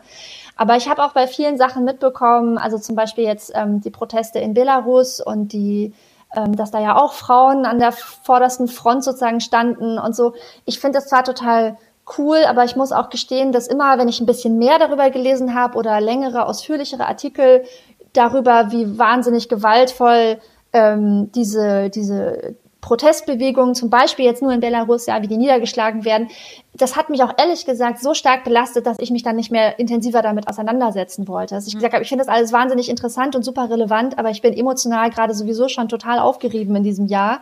Und ich, ich war sowieso auch immer mal wieder in diesem Jahr an so Punkten, wo ich auch bestimmte Filme, Serien nicht mehr gucken konnte, Bücher nicht mehr lesen konnte, wenn das irgendwie ein zu hohes Stresslevel bei mir mhm. ausgelöst hat, weil das eh schon so hoch war. Und das ist zum Beispiel jetzt vielleicht ein Aspekt, warum ich an mir selber auch beobachten kann, dass mein Blick eben auch enger geworden ist von so einer globalen Perspektive, die ich immer noch irgendwie wahrnehme, aber die eben aus psychischem, emotionalen Druck heraus dann irgendwie doch ein bisschen kleiner wird sozusagen. Ja, das kann ich mir total gut vorstellen, dass dieser Effekt da nochmal in diesem Jahr besonders drauf gewirkt hat. Und zum Beispiel bei Belarus, da ist es bei mir dann auch wiederum Zufall, dass ich da ein bisschen mehr äh, drin bin, dadurch, dass ich habe ja meinen Freiwilligendienst mit Aktion Sühnezeichen gemacht und die haben eben auch Belarus als Freiwilligenland und dadurch kenne ich viele Leute, die dort längere Zeit gelebt haben, vielleicht auch da geblieben sind und so weiter. Und äh, dadurch war das Thema bei mir halt irgendwie größer auf der Tagesordnung als andere Sachen, über die wir jetzt schon geredet haben. Also, dass es da die äh, so eine neue Bewegung Girl Power Belarus gab, dass äh, sie Glitzermärsche, wie sie es selbst bezeichnet haben, gemacht haben und eben ganz stark an der Front waren in der Opposition gegen Lukaschenko, gegen sein sich selbst zum Wahlsieger erklären und vor allem auch gegen die äh, vielen politischen Gefangenen, die, die gemacht wurden im Wahlkampf und auch danach bei diesen Demos und gegen die ja, Polizeigewalt, die du angesprochen hast. Also, dass die da auch so ein, so ein vielschichtiges Engagement für so viele Punkte irgendwie, ähm, ja, sich zur Aufgabe gemacht haben. Das hat mich einfach sehr beeindruckt in diesem Jahr. Das habe ich ein bisschen mehr sozusagen aus diesem Grund wahrgenommen, weil es zufällig halt in meiner Bubble mehr stattgefunden hat. Also es ist wirklich manchmal von solchen Zufällen geprägt, wie dass das dann so passiert.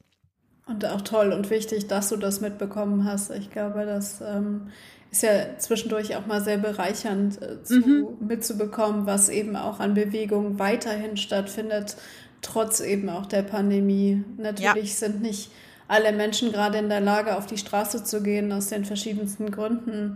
Aber das ist äh, natürlich trotzdem beeindruckend und auch sehr wichtig. Ähm, man hat es ja auch bei der Black Lives Matter-Bewegung gesehen. Es ist dann eben irgendwann auch überlebensnotwendig für manche, äh, für manche oder für vor allem marginalisierte Personen, das zu tun. Also da steht dann auch Corona nicht mehr im Weg. Ja, und das große Thema Protestbewegung lässt sich nicht und wollen wir auch nicht äh, ohne das Thema äh, Black Lives Matter besprechen für dieses Jahr. Und dennoch ist es irgendwie eine komische Konstruktion, weil wir hier irgendwie als weiße Personen sitzen und über das Thema reden wollen. Und wir haben uns natürlich so ein bisschen überlegt, wie können wir das machen? Und ich glaube, wir können das vor allem aus unserer Perspektive als weiße Personen für die weißen Personen unter unseren Hörenden machen. Ähm, und können irgendwie uns darüber Gedanken machen, was hat das alles mit uns und unserem Engagement zu tun und wo müssen wir uns vielleicht noch mehr hinterfragen, weil ich glaube, das ist etwas, äh, wo mein Jahr sehr stark von Black Lives Matter geprägt wurde, dass ich einfach darüber nachgedacht habe, dass unsere feministischen Bewegungen einfach noch fucking viel intersektionaler werden müssen und dass wir so viele blinde Flecken haben und Rassismen in uns selbst irgendwie übersehen und dass so viele Leute, und ich schließe mich da auch nicht aus, dass man doch eher dazu neigt zu denken, nein, was, ich bin doch nicht rassistisch und dass es einfach viel wichtiger ist, wenn man, wenn einem gesagt wird, man hat gerade was Rassistisches gesagt oder gemacht oder ähm, was auch immer, dass man dann anfängt, äh, also erstmal, dass man sich entschuldigt und dass man anfängt, sich zu hinterfragen, wo das herkommt und was man gegen diesen Rassismus in sich selbst tun kann. Also dass da eben ganz viel Engagement, das aktuell durch Bildungsarbeit und so weiter durch äh, von schwarzen Personen und People of Color geleistet wird, auf uns zurückgeworfen werden muss und wir da selber anfangen müssen, irgendwie engagierter zu sein und das Thema in uns anzugehen. Das wäre so ein bisschen mein Fazit, was ich aus diesem Jahr diesbezüglich ziehe.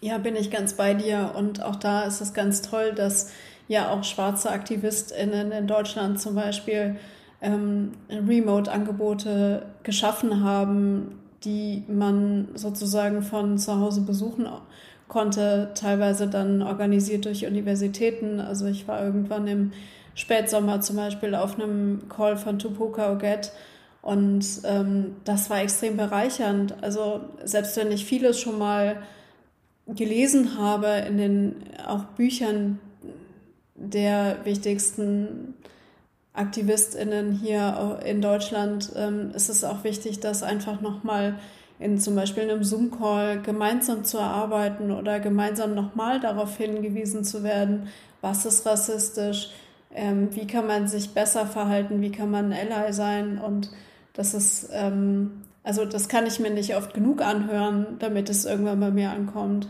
Hm. Ja, und was ich auch wichtig finde, äh, zusätzlich zu allem, was ihr auch gesagt habt, ist auch sowieso grundsätzlich diese Frage, so wem schenkt man seine Aufmerksamkeit oder sein Geld auch, ja? Ähm, wen, wen unterstützt man, welchen Stimmen hört man zu? Und ähm, irgendwie Tja, da weiß ich jetzt auch nicht so genau, wie das eigentlich passiert ist, aber ich habe das Gefühl, dass im Laufe des Jahres 2020 äh, durch eine Zusammenfügung verschiedenster Zufälle so die, die Bubble oder die Medien, die ich konsumiere, deutlich diverser geworden sind und da deutlich mehr ähm, migrantische, schwarze, People of Color, AktivistInnen, Leute aus unterschiedlichsten Ecken irgendwie dabei sind und das ähm, ja, das zum einen bildet mich das eben auch extrem fort, so. Ähm, also sozusagen diese ganzen Angebote sind da, genau wie Daniela gerade gesagt hat. Man muss sich eben dazu entschließen, ähm, sich auch fortbilden zu wollen und da auch Zeit rein zu investieren. Ähm, und ich bin da auch an vielen Stellen deutlich klüger geworden. Also ich wusste zwar vorher schon, was Colorism ist, also dass selbst ähm, dass, dass Personen, die zwar als schwarz wahrgenommen werden oder als, als People of Color, dass es da doch nochmal eine sehr unterschiedliche Lebenserfahrenswelt gibt, je nachdem, wie dunkel die Haut dann doch ist, zum Beispiel. Damit habe ich mich irgendwie ein bisschen intensiver auseinandergesetzt. Äh, bei Patreon habe ich ähm, irgendwann schon vor einem Jahr oder so äh, verschiedenen schwarzen YouTuberInnen äh, sozusagen den Vorzug gegeben, habe gesagt, dass ich deren Channels unterstützen möchte und, und sozusagen ihren, ihren kreativen Output ähm, und ja, und auch meine Twitter-Timeline ist irgendwie mit sehr vielen migrantischen Personen äh, voll. Und das sind irgendwie dann doch sehr, sehr viele kleine Einzelentscheidungen, die man immer wieder treffen kann. So, wem hört man zu, wo trägt man sein Geld hin, welchen Film guckt man sich an und warum? Und sagt man, ich gucke jetzt vielleicht doch lieber den Film, wo noch ein paar mehr schwarze Personen dabei sind oder wo Themen, die für People of Color relevant sind, ähm, verhandelt werden, dass ich mich damit mal auseinandersetze, weil das vielleicht sonst noch nicht so in meiner Aufmerksamkeitsspanne so, also oder meiner Aufmerksamkeitswelt präsentiert ist. Vielleicht können wir ja tatsächlich auch äh, ein paar der wichtigsten Sachen aus dem letzten Jahr nochmal verlinken in den Show Notes. Unbedingt. Das machen wir auf jeden Fall. Ich habe noch, also eine kleine Liste habe ich auf jeden Fall auch noch von unserer ähm, Filmlöwinnen-Folge, die wir gemacht haben, als wir kurz nachdem die Black Lives Matter-Proteste gerade wieder größer wurden, weil es verschiedene ermordete schwarze Personen durch Polizeigewalt in den USA gab, ähm, da wollten wir eigentlich damals eine Folge aufzeichnen über Wohlfühlfilme und haben uns dann alles andere als wohl damit gefühlt an dem Tag, an dem das stattfinden sollte und haben dann ähm, stattdessen eben einen Shoutout für verschiedenste Projekte von schwarzen Personen und People of Color gemacht. Und äh, da kann ich auf jeden Fall was äh, draus hier verlinken und was auch immer ihr noch mit verlinken möchtet, äh, das verlinken wir natürlich auch. Ähm, genau, ich wollte nochmal sagen, äh, Colorism, das Stichwort, was du angesprochen hast, Miriam, das ist auch auf jeden Fall ein Thema, wo ich in diesem Jahr total viel, glaube ich, gelernt habe und noch total viel lernen kann und sollte. Äh, da auch nochmal Shoutout an die liebe Business Birte, von der ich da immer ganz viel lerne. Mhm. Ähm, da äh, gab es auch noch so ein Ereignis, was mir im Kopf geblieben ist, war noch so relativ zum Anfang des Jahres. Ähm, da ging es um Edition F, auch ein Projekt kann man viel kritisch dran sehen äh, und sollte man auch. Aber äh, in dem Fall finde ich, äh, war die Reaktion wirklich ganz gut und ähm, das hat auch dieses Colorism-Thema bei mir nochmal sehr stark auf die, aufs Tableau geholt. Und zwar war es so, dass sie jedes Jahr den 25 Frauen Award verleihen und dafür eine Shortlist von 50 Frauen äh, aufstellen lassen, die auch vorgeschlagen werden können aus der Community und so weiter. Und äh, es standen auch viele äh, Women of Color auf dieser Liste. Aber diese Women of Color haben festgestellt, okay, wir sind alle light-skinned und es sind keine dark-skinned People of Color auf dieser Liste. Und äh, es ist auch schon wieder sehr bezeichnend, das ist, dass das den Women of Color aufgefallen ist und nicht allen weißen Personen, die irgendwie in diesem Prozess beteiligt waren. Jedenfalls haben sie einen offenen Brief geschrieben, ihre ähm, ja, ihre Nominierung von der Liste nehmen lassen. Viele andere Nominierte sind auch nachgezogen. Und Edition F hat, äh, finde ich, gut reagiert, hat das Statement dieser Frauen bei sich auf die Seite gesetzt, hat gesagt, wir hinterfragen jetzt unseren eigenen Prozess. Wir machen erstmal keine Awards mehr, weil bei solchen Awards äh, immer solche rassistischen Prozesse im Hintergrund irgendwie mitwirken und wir versuchen dem Ganzen jetzt anders Aufmerksamkeit zu verleihen. Also finde ich auch ein ganz gutes Beispiel dafür, dass Fehler passieren und dass es wichtig ist, wie man dann damit umgeht. So. Und da, da würde ich auch einfach appellieren wollen an, an viele Leute, an weiße Leute da draußen. Äh, und da appelliere ich auch irgendwie jeden Tag an mich, so da auch zu gucken, okay, es ist okay, wenn Fehler passieren. Äh, dann entschuldigt man sich und dann guckt man, was man verändern muss, damit es nicht nochmal passiert. So. Zum, zum Thema Colorism könnte ich sonst auch noch ähm, mhm. anmerken, dass, äh, also das hatte eben Miriam gesagt und das passt ja auch nochmal ganz gut zum Thema ähm, Fehler reflektieren und, und Medien, den eigenen Medienkonsum überdenken. Ich meine, das Jahr hat mit Bridgerton auf äh, Netflix geendet und ich sag mal, ähm, rein auf den ersten Blick ist es toll, dass es ein diverser Cast geworden ist. Wenn man sich aber ein bisschen mehr auch mit britischer Königsgeschichte beschäftigt und auch ähm, der jeweiligen Rollenbesetzung, dann landet man eben auch wieder bei den Themen Rassismus, Colorism etc. Also es ist, obwohl es so einen großen Hype ähm, erfahren hat, die Serie auch durchaus sehr kritisch zu sehen. Und das ist eben genau das. Also wichtig ist da auch, wo Personen of Color zum Beispiel vorkommen, da dann auch nochmal die Meinung zu Personen of Color zu lesen im Gegenzug, weil man die eigenen Rassismen da auch eventuell gar nicht mehr kennt. Dann lasst uns doch an der Stelle, also von der Königsgeschichte, über die du jetzt gesprochen hast, zur Politik nochmal. zu betonen. Ja, sehr gut, sehr gut. Von der Königsgeschichte den Bogen nochmal zur Politik äh, spannen, was auch dieses ganze Thema Rassismus, Antirassismus, ähm, Black Lives Matter angeht. Ähm, es gab da ja so eine Wahl in den USA dieses Jahr. Ich weiß nicht, ob man es mitbekommen hat. Äh, Indirekt. Ja, also neben dem alles übertünchenden Thema Corona war das, glaube ich, noch ein Thema, was medial sehr präsent war im Herbst dieses Jahres. Und da müssen wir über politische Verantwortung von Frauen sprechen. Denn wenn man sich die Ergebnisse anschaut, die es da so gab, die werden ja immer so schön aufgeschlüsselt nach ähm, ja, Gesellschaftsgruppen, wer hat eigentlich wen, wie viel und so weiter gewählt. Und ähm, da kann man sagen, äh, wie auch schon bei der Wahl davor, äh, die schwarzen Frauen haben geliefert, äh, haben die, äh, also haben in großen Teilen demokratisch gewählt, also gegen Trump, haben ähm, äh, äh, Stacey Abrams hat zum Beispiel Georgia geholt für die Demokraten, sehr besonders. Ähm, und die weißen Vorstadtfrauen haben eher nicht so geliefert. Also da hat ein Großteil doch tatsächlich Trump gewählt. Und das, ich fand es auch wieder sehr schön, wie das Ganze medial äh, aufbereitet wurde, weil es gab erst so diese Verteilungskarten der USA, äh, so aufgeschlüsselt nach Geschlecht nur nach Geschlecht und dann sah es eigentlich, dann kon konnten sich alle Frauen auf die Schulter klopfen und sagen, ah ja, hier, die Frauen wählen demokratisch, alles super. Und wenn man es dann weiter aufgesplittet hat, dann wurden eben die, äh, die intersektionalen Mechanismen da deutlich und dass eben die weißen Frauen gar nicht so sehr sich auf die Schulter klopfen können, wie sie dachten, dass sie es können. Also, äh, glaube ich, auch ein Thema, was man nicht außen vor lassen kann, wenn man über dieses Jahr spricht.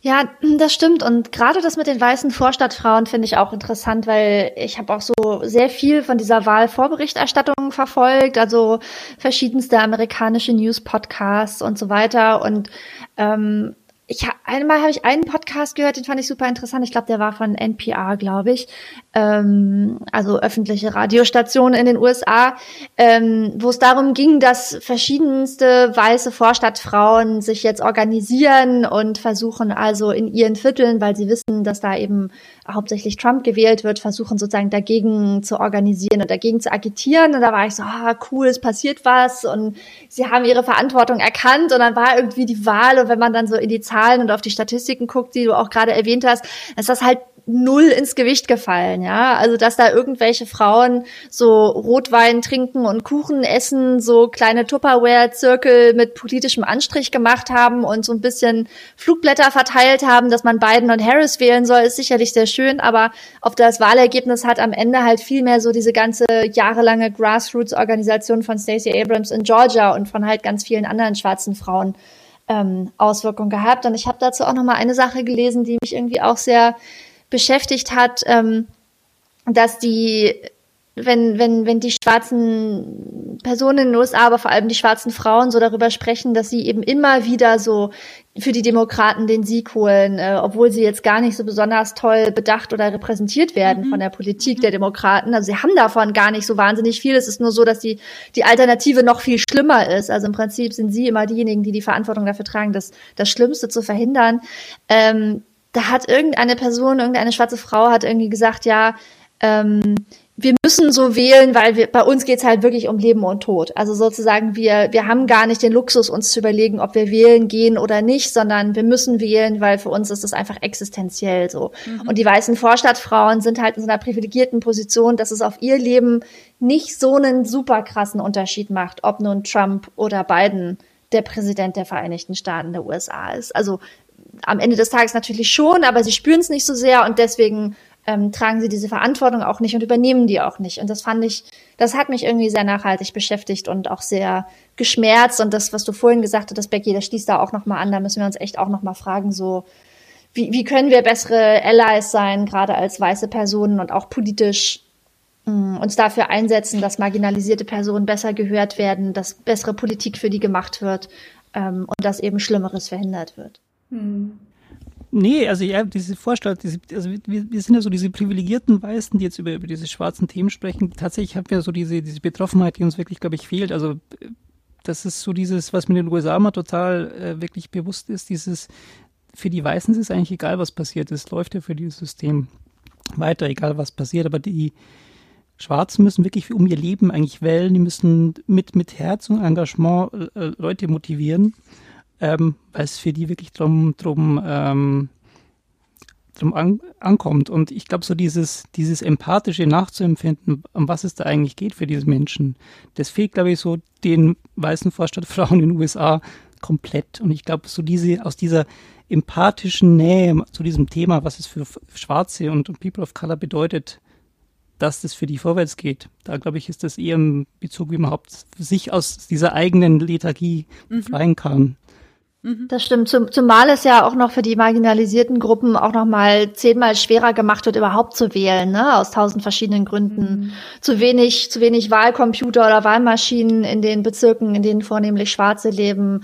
Irgendwelche albernen Hürden, die erfüllt werden müssen, irgendwelche Kriterien, die dann zufällig gerade für Schwarze und andere ähm, marginalisierte, nicht weiße Gruppen schwerer zu erfüllen sind, äh, irgendwelche prekären Jobs, wo sie dann nicht zehn Stunden in der Schlange stehen können, wenn sie nicht ihren Job verlieren wollen, weil ja immer an einem Wochentag gewählt wird und nicht an einem Sonntag wie bei uns.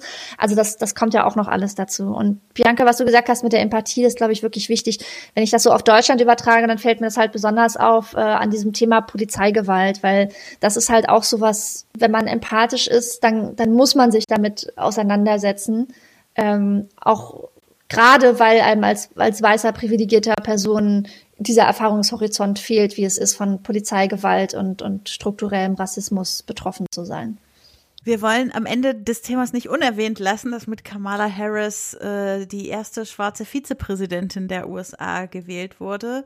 Ähm, auch da fand ich es wieder ganz schön bezeichnend, dass äh, Surprise sie nicht komplett unproblematisch ist, wie es wahrscheinlich mit jeder Person, die in ein hohes politisches Amt in den USA gewählt wird, irgendwie der Fall sein wird. Aber dass diese Themen äh, die Berichterstattung gerade auch im Vorfeld zur Wahl so stark dominiert haben, also da hätte ich mich wirklich in Rage äh, reden können, auch in meiner Twitter-Timeline, äh, dass das dann das Thema war, was den Leuten wichtig war zu besprechen im Vorfeld auf die Wahl in den USA, dass es auch an Kamala Harris problematische Punkte gibt.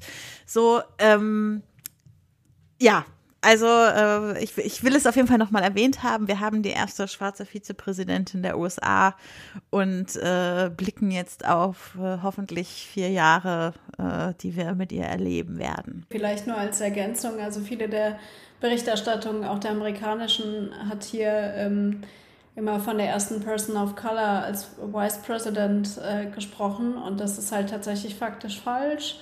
Vielleicht noch ähm, mhm. als Ergänzung, der erste POC-Vizepräsident war Anfang des äh, 20. Jahrhunderts Charles Curtis. Ähm, aber auch da nochmal bezeichnet, die USA spricht natürlich nicht über indigene Geschichte gerne und dementsprechend, ähm, ja, auch da gilt es dann gegebenenfalls nochmal Nachrichten zu überprüfen ähm, auf Plausibilität.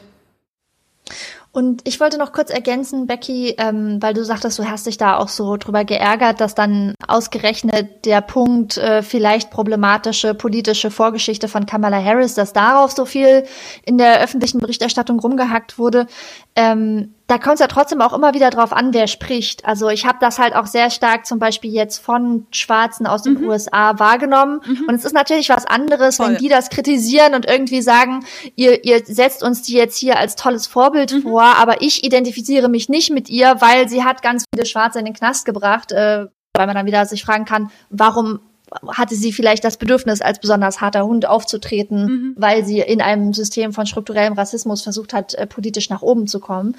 Ähm, und gleichzeitig ist es so, dass, dass dann aber natürlich auch viele andere schwarze Personen gesagt haben, äh, ja, es gibt viel daran zu kritisieren, man kann da eine sehr differenzierte Diskussion darüber haben, aber ich fühle mich empowered davon und meine kleinen schwarzen Kinder, äh, also meine in meiner schwarzen Familie, meine Töchter, meine Söhne sehen jetzt, dass eine schwarze Frau, eine Person of Color Vizepräsidentin werden kann und das ist einfach ein totaler Meilenstein, den man nicht wegdiskutieren kann. Also das das kann man auch als als differenzierte Diskussion durchaus führen und sagen, ja, einerseits, aber eben auch andererseits und beides ist gleichzeitig wahr. Word.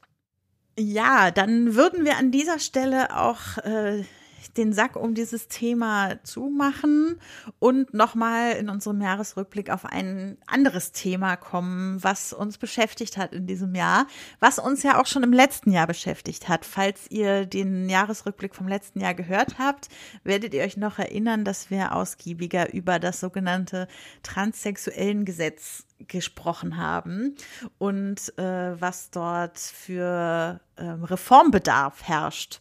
Und in diesem Jahr gab es nun einen Vorschlag für diese Reform, das, äh, den Vorschlag für ein neues Selbstbestimmungsgesetz. Äh, Bianca, du hast uns ein bisschen vorbereitet, was das eigentlich ist, dieser Vorschlag. Ähm, ich fange vielleicht erstmal kurz an, was, was er eigentlich ablöst. Ja, unbedingt. Ja, ja. Das ist vielleicht mal so die, die, ich, ich bin ja hier so ein bisschen, ich habe diesen ganzen Scheiß schon mal durchgemacht und von daher kann ich das ja auch aus mhm. nächster Nähe erzählen. Ähm, wir haben in Deutschland tatsächlich ein Gesetz, das so alt ist, dass es äh, eigentlich, ähm, ich weiß nicht, 40 Jahre alte Gesetze, die äh, entstanden sind auf einer Basis von einer Situation in den 70er Jahren, die immer noch für, für queere Menschen gültig sein sollen, ist schwer vorstellbar, aber so ist es tatsächlich. Also wir richten über Transmenschen immer noch nach Gesetzgebung von vor 40 Jahren. Und wenn eine Transperson den Personenstand ändern möchte, also das richtige Geschlecht für sich auch ähm, offiziell beurkundet haben möchte, muss es immer noch zwei Gutachten machen. Und das sind Gutachten bei, bei Psychiatern, Psychiaterinnen. Ähm, die kosten Geld, sind teilweise sehr erniedrigend, aber das ist immer noch so. Und das soll eigentlich ersetzt werden durch ein Selbstbestimmungsgesetz, was halt den eigenen Willen einfach kundtun lässt und diesen Personenstandseintrag durch eine formlose ähm, ja, durch ein formloses Verfahren ändern lässt. Das haben die Grünen in diesem Jahr eingebracht, äh, vorrangig der Herr Sven Lehmann. Und das ist eigentlich ein durchaus sehr positiver Vorschlag, weil ich habe das gelesen und da war alles drin eigentlich. Mhm. Das war sehr, also ich war erstaunt. Normalerweise kommen so Gesetzesvorschläge und man denkt sich so, ja, da ist noch der Haken drin und sonst irgendwie, aber das war irgendwie alles, da war alles drin, mhm. was man wollte. Es war sehr erstaunlich in diesem Jahr. Ähm, ich glaube, dieser Gesetzgebungsvorschlag ist inzwischen, ähm, der ist in den Ausschüssen gewesen und ähm, er ist so auf dem Wege der Gesetzgebung. Aber was jetzt am Ende daraus rauskommt, wissen wir noch nicht genau, aber es gibt Hoffnung ich kann total, ich fühle sehr nach den Moment, wo du sagst, du hast es gelesen und hast das Gefühl gehabt, ah, da steht ja alles drin. Ich, ich lese wirklich selten ganze Gesetzesvorschläge oder eingebrachte Gesetze durch. Bei diesem habe ich es gemacht, weil ich immer dachte, es muss doch irgendwann noch der Haken kommen. Die, die Stelle, die problematisch ist. Also es ist auch, wie vorgeprimed man in sowas reingeht. Ne? Äh, ich habe es auch getwittert, so, Leute, ist es wirklich so? Übersehe ich was? Könnten vielleicht noch mal Leute, die dann noch sensibler als ich drauf gucken können, sich das angucken. Und äh, ja, es ist wirklich äh, beeindruckend, was für ein guter Vorschlag das tatsächlich ist. Vielleicht sollten wir dann mal aufklären, was das Selbstbestimmungsgesetz ablöst oder was es mhm. macht, außer alles. Mhm besser? Ähm, ich ich habe jetzt natürlich, kann jetzt natürlich den, äh, ich sollte, man sollte vielleicht auch Dinge erzählen, die da auch mit drin sind, die vielleicht immer sonst ein bisschen untergehen. Ähm, bei intersexuellen Menschen ist es ja so, dass immer noch ähm, unter Umständen bei der Geburt Eingriffe vorgenommen werden, die gegen den Willen der Person stattfinden. Also wenn man äh, erkennt, dass eine Person mit, mit äh, nicht, äh, sagen wir mal, eindeutigen Geschlechtsmerkmalen geboren wird und dann wird zu Beginn des Lebens von diesem Menschen schon eine, äh, eine Operation ähm, durchgeführt, die halt äh, dann mehr oder weniger von außen entscheidet, was diese Person dann zu sein hat, in Anführungszeichen. Mhm. Und auch das ist sogar in diesem Selbstbestimmungsgesetz tatsächlich als, als ähm, Verbot verankert, dass entsprechend genital verändernde chirurgische Eingriffe verboten werden. Das ist auch so, so ein Punkt, den fand ich auch noch sehr wichtig, dass der ähm, mit drin ist, weil das immer so ein bisschen untergeht ähm, in dieser Thematik. Man, man denkt zwar an die Transpersonen, die dann ihren eigenen Willen bekunden wollen und den, ihren Personenstand formal ändern wollen. Das ist so primär erstmal das Wichtigste, was dieses Selbstbestimmungsgesetz enthält. Aber auch das war, fand ich einen sehr wichtigen Punkt, der ganz gerne mal so ein bisschen, ähm, ja, äh, unter ferner Liefen läuft. Genau, also im Prinzip ist es so, das Selbstbestimmungsgesetz ermöglicht einer, einer Person aufgrund einer eigenständigen Erklärung äh, den Vornamen und den Personenstandseintrag zu ändern. Das ist quasi ein formloser Eintrag. Ähm, und damit geht man quasi mehr wieder zum, wie soll man sagen, also das Ziel ist, dass man da zum, eigentlich zum Standesamt, glaube ich, also es geht mhm. und dann eben diese Erklärung abgibt. Das ist dann mehr irgendwie so, so eigentlich ein bürokratischer Akt und kann dann aufgrund dieser Erklärung eigentlich dann schon seinen Personenstand ändern. Im Gegensatz zu dem Verfahren, wie es heute ist, also heute ist es, du gehst zum Amtsgericht, äh, leierst quasi ein Gerichtsverfahren an, das so ein paar Monate dauert, mehrere tausend Euro kosten kann und in Zukunft ist es eigentlich durch das Selbstbestimmungsgesetz nur ein, ein Akt auf dem Standesamt, der eigentlich relativ schnell und einfach aufgrund des eigenen Willens selbstbestimmt durchgeführt werden kann. Und zwar auch schon ab 14. Also das vielleicht noch als Ergänzung, dass sozusagen die Selbstbestimmung mit der Pubertät, es gibt ja sowieso einige Gesetze, die ab 14 Jahren greifen, ähm, hier dann auch äh, die Eltern außen vor sind und nicht fremd über das ja dann auch schon äh, Teenagerkind bestimmen können. Mhm. Genau, und dieses Gesetz enthält auch, was, was für Transpersonen auch wichtig ist, auch ein Offenbarungsverbot. Das heißt, wenn eine Person es mal geändert hat, ist es natürlich auch wichtig, dass man dann nicht irgendwie so diese Deadnames immer irgendwie offenbaren kann oder da irgendwie die so rumposaunen kann. Auch das ist enthalten, ist auch sehr positiv zu sehen. Und ähm, ja, so also auch diese äh, einfach diese rechtlichen Verbindlichkeiten und diese, ähm, ja, diesen Schutz, den so ein Gesetz bieten kann, ist das alles in diesem Gesetz mit drin, auch Möglichkeit zur Beratung. Eigentlich ein All-Inclusive-Paket, was sogar auch enthalten ist, ist die Thematik zur Elternschaft, was für Trans-Menschen immer so ein Problem ist. Wenn zum Beispiel, heute ist es so, dass wenn eine Transperson ähm, ein Kind äh, hat, dann steht normalerweise auf der Geburtsurkunde halt noch der falsche Geschlechtsantrag, weil es einfach so im Abstammungsrecht ähm, sein muss nach aktuellen Gesetzgebungen. Und in Zukunft kann sogar auch das mit bedacht werden, wenn ich es gerade richtig nachlese. Mhm. Und äh, letztendlich damit ja auch die, die Dead Names aus der Geburtsurkunde verschwinden, also auch aus der Geburtsurkunde des Kindes. Mhm. Ja, also so von dem her ist es wirklich, ich las es durch, sah, es war eigentlich, mir fällt wenig ein, was ich, was noch relevant sein könnte, aber es ist alles kurzbündig erklärt. Wenn es durchgeht, so eins zu eins, auf jeden Fall eine, eine sehr erfreuliche ähm, Entwicklung. Wir wissen jetzt aber natürlich nicht, was dann so im Laufe dieses Jahres dann rauskommt. Zumal ja Wahljahr ist in Deutschland. Also. Wahljahr ist. Genau, ich habe die, die äh, Anhörung habe ich verfolgt. Da war es so die Tendenz, die ich so mitbekommen habe, war eigentlich, dass es so diese, ja, sagen wir mal so, die, die AfD ist sowieso da ein bisschen die, die Splitter-Trollpartei, die da sowieso gegen alles ist. Und ähm, dass aber die Union halt eher so ein bisschen, ja, zu den Blockierenden gehört.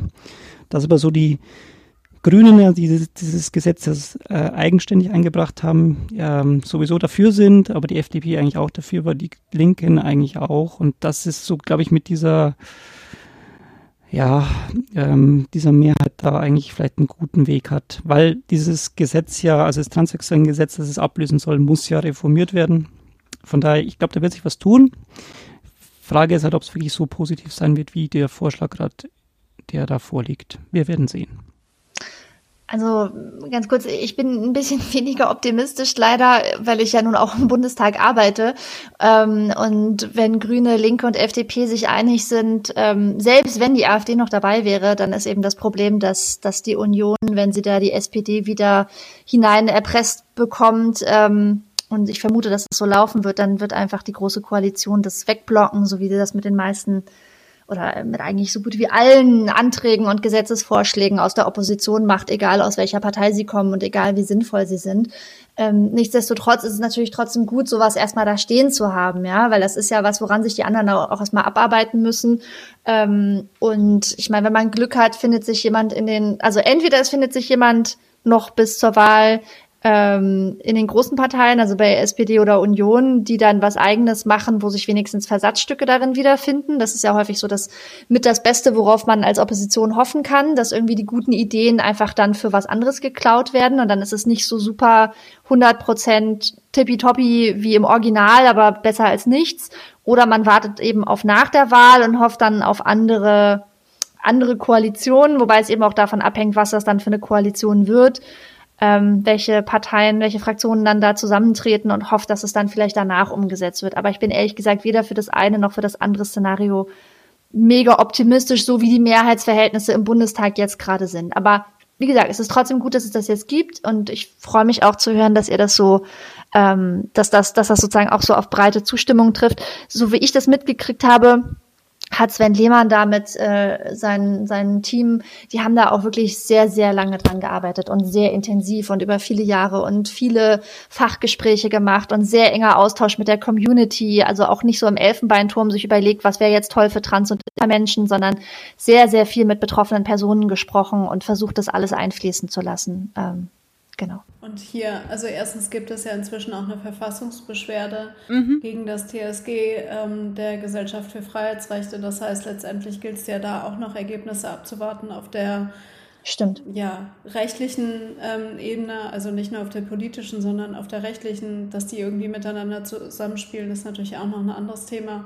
Und ähm, vielleicht noch als äh, Thema, was kann man tun? Ähm, es gibt halt im Sommer die Initiative gegründet von Xenia, auch die Gründerin des Queer Lexikon, äh, alle guten Dinge jetzt. Äh, auf der Seite, also alle guten Dinge, Punkt jetzt, ähm, gibt es nochmal eine ausführliche Anleitung, wie man den eigenen Abgeordneten auch der eigenen Stadt schreiben kann und auf die Füße treten kann und am Ball bleiben kann, ähm, sich da wirklich äh, für das Selbstbestimmungsgesetz einzusetzen. Und das können auch alle Menschen machen, nicht nur Transmenschen. Sehr schön. Das wäre auch mein Fazit jetzt an dieser Stelle noch gewesen. Wir haben schon so viel über Allytum und sowas auch in diesem Podcast gesprochen. Ähm, das ist was, was jede von uns tun kann, irgendwie auch mal die eigenen Abgeordneten anschreiben und ihnen äh, sagen, dass das ein wichtiges Thema ist und was daran das Wichtige ist. Auf jeden Fall. Dann kommen wir wie immer zum Abschluss dieses Podcasts noch zu der beliebten Kategorie Popkultur. Äh, wobei gleich unser erstes Thema innerhalb dieser Kategorie nur so ein halbes Popkulturthema ist, aber irgendwie auch doch. Also es lässt sich nicht so richtig ohne betrachten. Ähm, und das ist Ruth Bader Ginsburg. Ruth Bader Ginsburg ist dieses Jahr gestorben. Ähm, aber sie ist, äh, also deshalb sage ich so halb, äh, Popkultur ist ja eine, wie soll ich sagen, eine Ikone, die auf vielen feministischen T-Shirts und so weiter abgedruckt ist und die äh, es quasi geschafft hat, über ihr Schaffen hinaus auch in, in popkulturelle Sphären aufzusteigen. Ähm, ja, aber Miriam, vielleicht möchtest du noch ein bisschen mehr über Ruth Bader Ginsburg erzählen. Ja, vielleicht sollten wir noch mal ganz kurz sagen, wer sie mhm. überhaupt ähm, war. Ähm, also ich glaube, sie war die zweite Frau, die überhaupt am, am höchsten Gerichtshof der USA äh, tätig war, die dazu berufen wurde, damals von äh, Bill Clinton in seiner Amtszeit. Ähm, und ich habe ich habe verschiedene Dokumentationen über sie mehrfach geschaut und ich bin auch wirklich ein ganz heißer Fan von ihr, weil sie ist so eine Frau, die ganz viele Barrieren eingerissen hat in dieser ganzen ja, juristischen Szene sozusagen in den USA ganz, ganz viel die erste Frau, die dies gemacht hat, die erste Frau, die das gemacht hat. Und sie hat sich eben in ihrem Schaffen äh, am US Supreme Court sehr, sehr viel mit ähm, Gleichstellungsthemen, Gender-Themen beschäftigt, ähm, hat ganz viele Fälle vorangetrieben und hat eben sehr präzise und brillant juristisch nachgewiesen, wo eben Frauen noch nicht gleichgestellt sind mit Männern, sondern benachteiligt und diskriminiert werden auf der Basis ihres äh, Geschlechtes sozusagen und ähm, hat dadurch den Grundstein gelegt für sehr viel Gesetzgebung in den USA, die eben anti, also Antidiskriminierungsgesetzgebung aufgrund des Geschlechts so. Und deswegen ist sie eben so eine große Ikone gewesen und diese Dokumentarfilme kann ich wirklich auch nur sehr ans Herz legen. Und dann gibt's da auch noch einen Spielfilm, der heißt, glaube ich, sogar On the Basis of Sex mit äh, Felicity Hoffman, glaube ich. ist eigentlich auch ganz schön. Ähm, ja, also ich bin heißer Fan von ihr. Wie alle echten Menschen gibt es auch kritische Dinge, die man grundsätzlich über sie sagen kann, aber sie hat einfach, ja, sie ist so eine ganz krasse Pionierin gewesen. Und das Tragische ist jetzt eben, dass, ähm, naja, äh, in der in der Amtszeit von dem letzten US-Präsident Donald Trump hatte er eben viele Gelegenheiten genutzt, äh, nicht nur auf geraden wegen ähm, die Plätze am US Supreme Court neu zu besetzen äh, und auch an niedrigeren Gerichten sozusagen, an anderen Berufungsgerichten. Und da ist er, hat er jetzt zwar ganz kurz vor Schluss, ganz kurz vor der Wahl in den USA, kurz vor dem 3. November, hat er tatsächlich auch eine Frau benannt. Sonst hatte er nur Männer benannt bisher zum US Supreme Court, wenn da ein Platz frei geworden ist. Und äh, das ist Amy Coney Barrett. Und es ist zwar eine Frau, und jetzt kann man sagen, ah, sehr gut, äh, Ruth Bader Ginsburg ist gestorben, aber sie ist immerhin durch eine andere Frau ersetzt worden. Aber Amy Coney Barrett ist ultra konservativ, ähm, kommt halt so richtig aus dem krass konservativen rechten Lager der Republikaner. Und das ist ein klassisches Beispiel dafür, dass es nicht reicht, wenn man einfach nur irgendeine Frau nimmt. Und ähm, Biden hat sich zumindest schon dazu bekannt und hat schon bekannt gegeben, dass wenn er, also wenn wieder ein Platz frei wird, weil jemand entweder in den Ruhestand geht oder stirbt äh, am US Supreme Court, dass er auf jeden Fall eine schwarze Frau benennen wird. Ähm, aber es ist eben fraglich, wann, wann das mhm. passiert und ob das überhaupt jetzt während seiner Amtszeit passiert. Genau nur ganz kurz, äh, Felicity Jones, nicht Felicity Ach, Ja, sorry. Schauspielerin in dem Film. ja, ja, also irgendeine von diesen Felicities, ja, sorry. Danke für die Korrektur. Kein Problem. Ja, dann äh, bleiben wir ein bisschen bei Film. Ähm, da gab es nämlich dieses Jahr auch eine Neuerung, beziehungsweise erstmal eine verkündete Neuerung, die 2021 das erste Mal durchgeführt wird. Nämlich die Berlinale hat sich entschlossen, ihre Schauspielpreise in Zukunft ähm, genderneutral zu vergeben. Also Berlinale, das äh, größte deutsche Filmfestival ähm, in Berlin, ähm, und dort wird eben immer für Haupt- und NebendarstellerInnen der goldene und silberne Bär verliehen und äh, beziehungsweise die silbernen Bären für die DarstellerInnen. Und äh, natürlich, wie das bei den meisten Filmpreisen so ist, war es bisher so, dass es dort eine Kategorie Schauspieler und eine Kategorie Schauspielerin gab. Und in Zukunft wird es nur noch einen silbernen Bären für die beste Hauptrolle und einen für die beste Nebenrolle sozusagen geben. Ähm, ich finde an der ganzen Sache spannend, was es für einen Diskurs auch ausgelöst hat. Denn ähm, also mein erster Impuls dazu ist ein sehr positiver. Also dass ich mir denke, also erstens, es ist eine super wichtige Nachricht für alle nicht-binären SchauspielerInnen, dass sie in einer Kategorie antreten können, die ihrem, die quasi nicht ihrem Geschlecht widerspricht, wie es vorher der Fall war, weil alle Schauspielenden sich sozusagen entweder für die Kategorie Schauspieler oder Schauspielerin bewerben mussten mit ihren Rollen. Ähm, und das ist sozusagen eine, eine sehr gute Nachricht diesbezüglich. Gleichzeitig gibt es auch von zum Beispiel Pro Quote Film ähm, einer der großen Organisationen, Verbände von deutschen Filmschaffenden, vor allem filmschaffenden Frauen, ähm, dass es ja ein Problem sein könnte, dass es unter diesem Feigenblatt des äh, Progressiven dazu führt, dass am Ende vermehrt Männer ausgezeichnet werden weil eben nur noch ein Preis vergeben wird und der wird ja jetzt äh, in Anführungsstrichen gesehen nur noch nach Leistung vergeben und in vielen anderen Bereichen unserer Gesellschaft haben wir äh, schon oft erlebt, was es bedeutet, wenn zum Beispiel Jobs nur nach Leistung TM vergeben werden, ähm, nämlich dass es am Ende die Männer sind, die dafür ausgezeichnet werden. Plus äh, das Ganze hinterfragt ja noch nicht, das ganze, den ganzen Filmbetrieb, in dem es einfach für Männer die besseren Rollen gibt, für Männer in bestimmten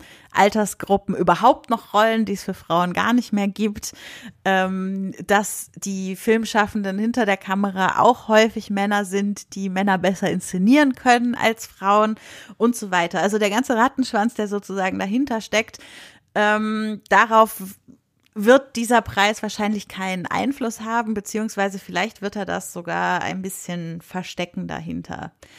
Ähm, ich finde das einen total spannenden Diskurs. Ich bin, ich komme ja so ein bisschen aus der Filmecke äh, und äh, wir haben auch bei den Filmlöwinnen schon mal eine ganze Folge darüber gemacht, so was ist, braucht man eigentlich noch feministische Filmfestivals oder Frauenfilmfestivals oder äh, braucht man ein Filmfestival für marginalisierte Leute oder wie auch immer will man sich in diesem Diskurs eigentlich bewegen. Äh, Finde ich sehr spannend mein persönliches Statement dazu wäre, ich glaube nicht, dass die Berlinale Jury es sich erlauben wird, in den ersten Jahren hauptsächlich Männer auszuzeichnen, weil sie wissen, dass dann genau diese Kritik kommen wird.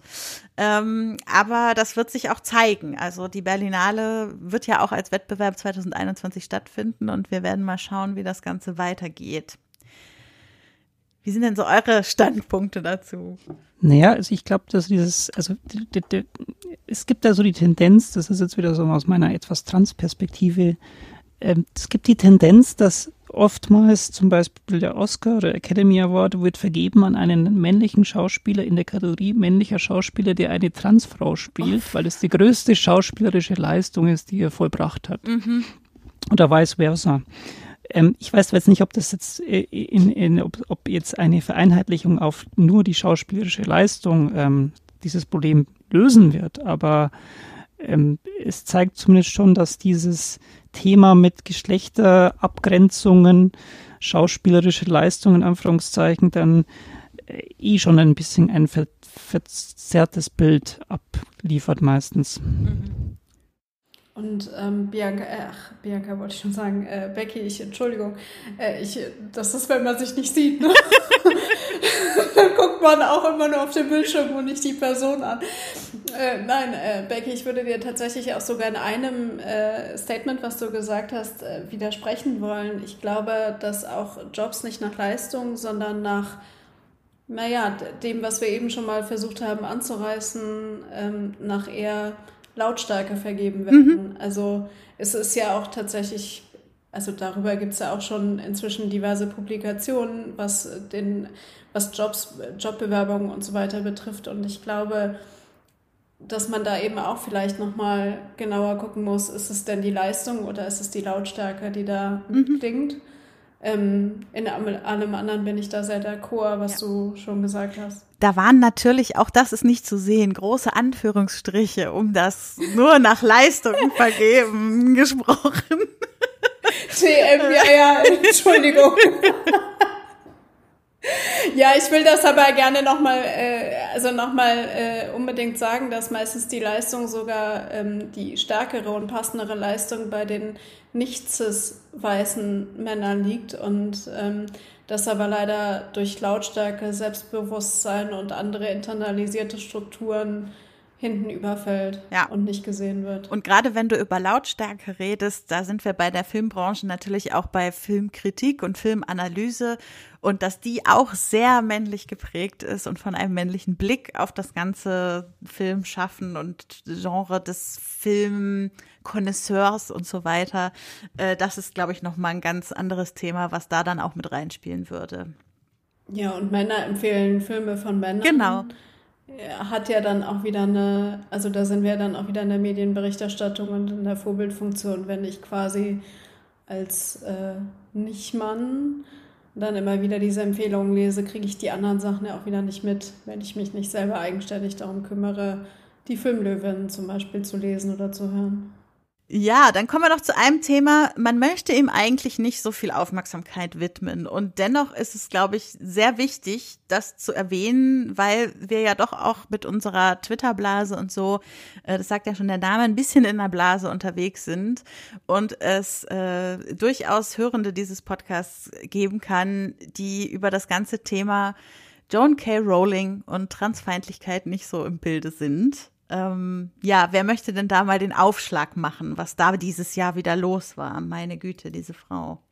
Ja, vielleicht muss man dem, was sie gesagt hat, also gar nicht so jetzt mhm. Detailaufmerksamkeit mhm. schenken, wie du gesagt hast. Vielleicht kann man das mit dem Satz zusammenfassen, J.K. Rowling labert wieder Scheiße, also labert transfeindliche Scheiße. ähm, also sie ist ja nun aus Großbritannien und da findet sowieso in den letzten Jahren nochmal so ein ganz krass verschärfter transfeindlicher Diskurs, auch gerade in den öffentlichen Medien statt, in so einigen Zeitungen. Es gibt so verschiedene heraus, also Personen des öffentlichen Lebens, die generell mit, mit starker Transfeindlichkeit auffallen. Ich habe das Gefühl, da ist einfach insgesamt eine sehr äh, transfeindliche Stimmung und irgendwie scheint es so, dass sie da so auf so einer Welle surft. Ähm, genau, ich glaube, die Details, was sie da erzählt, muss man jetzt nicht nochmal aufdröseln.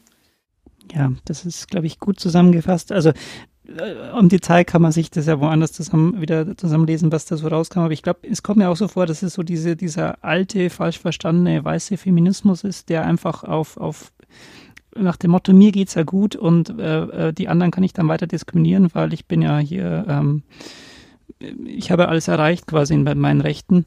Und das, ich glaube, da ist äh, J.K. Rowling so ein bisschen auch ein Vertreter von, das ist so, glaube ich, auch wenn, wenn Ali Schwarzer über Transmenschen irgendeinen Artikel schreibt, mhm. dann kommt genau das Gleiche raus. Das mhm. ist irgendwie bloß halt in Großbritannien. Mhm. Und ähm, es ist so ein bisschen so diese Welle von diesem Back Backlash von, von ähm, Transpersonen haben jetzt Aufmerksamkeit bekommen in den letzten Jahren und die, die Rechte werden eigentlich besser, aber jetzt kommt so dieses reaktionäre, wir würgen da jetzt nochmal die alten mhm. ja, äh, Beschränkungen rein, weil äh, sich ein paar alte Menschen, die das falsch verstanden haben, auf den Schlips getreten fühlen. Ja. Aber ich finde schon besonders tragisch, dass das unter dem Deckmantel des Feminismus irgendwie nach vorne getragen wird. Und das, also ich kriege da so ganz schräge Diskurse aus UK mit so, dass damit irgendwie das Standing von Lesben in der Gesellschaft verteidigt werden soll, weil die aus irgendeinem ausgedachten Grund äh, irgendwie unter Gefahr wären oder so. Also es ist ganz, ganz komisch verzerrt. Also man darf ja auch nicht vergessen, also oder anders gesagt, ähm, man hat so ein bisschen das Gefühl oder ich habe das Gefühl, dass sozusagen die Feministinnen, äh, vermeintlich cis, weiblich, weiß, ähm, der zweiten Welle äh, zu den alten weißen Männern mutieren, also mhm. der Bewegung und noch nicht in der dritten äh, Welle des Feminismus, der nämlich intersektionalen angekommen ist. Also wenn man das mal sozusagen zusammenfasst.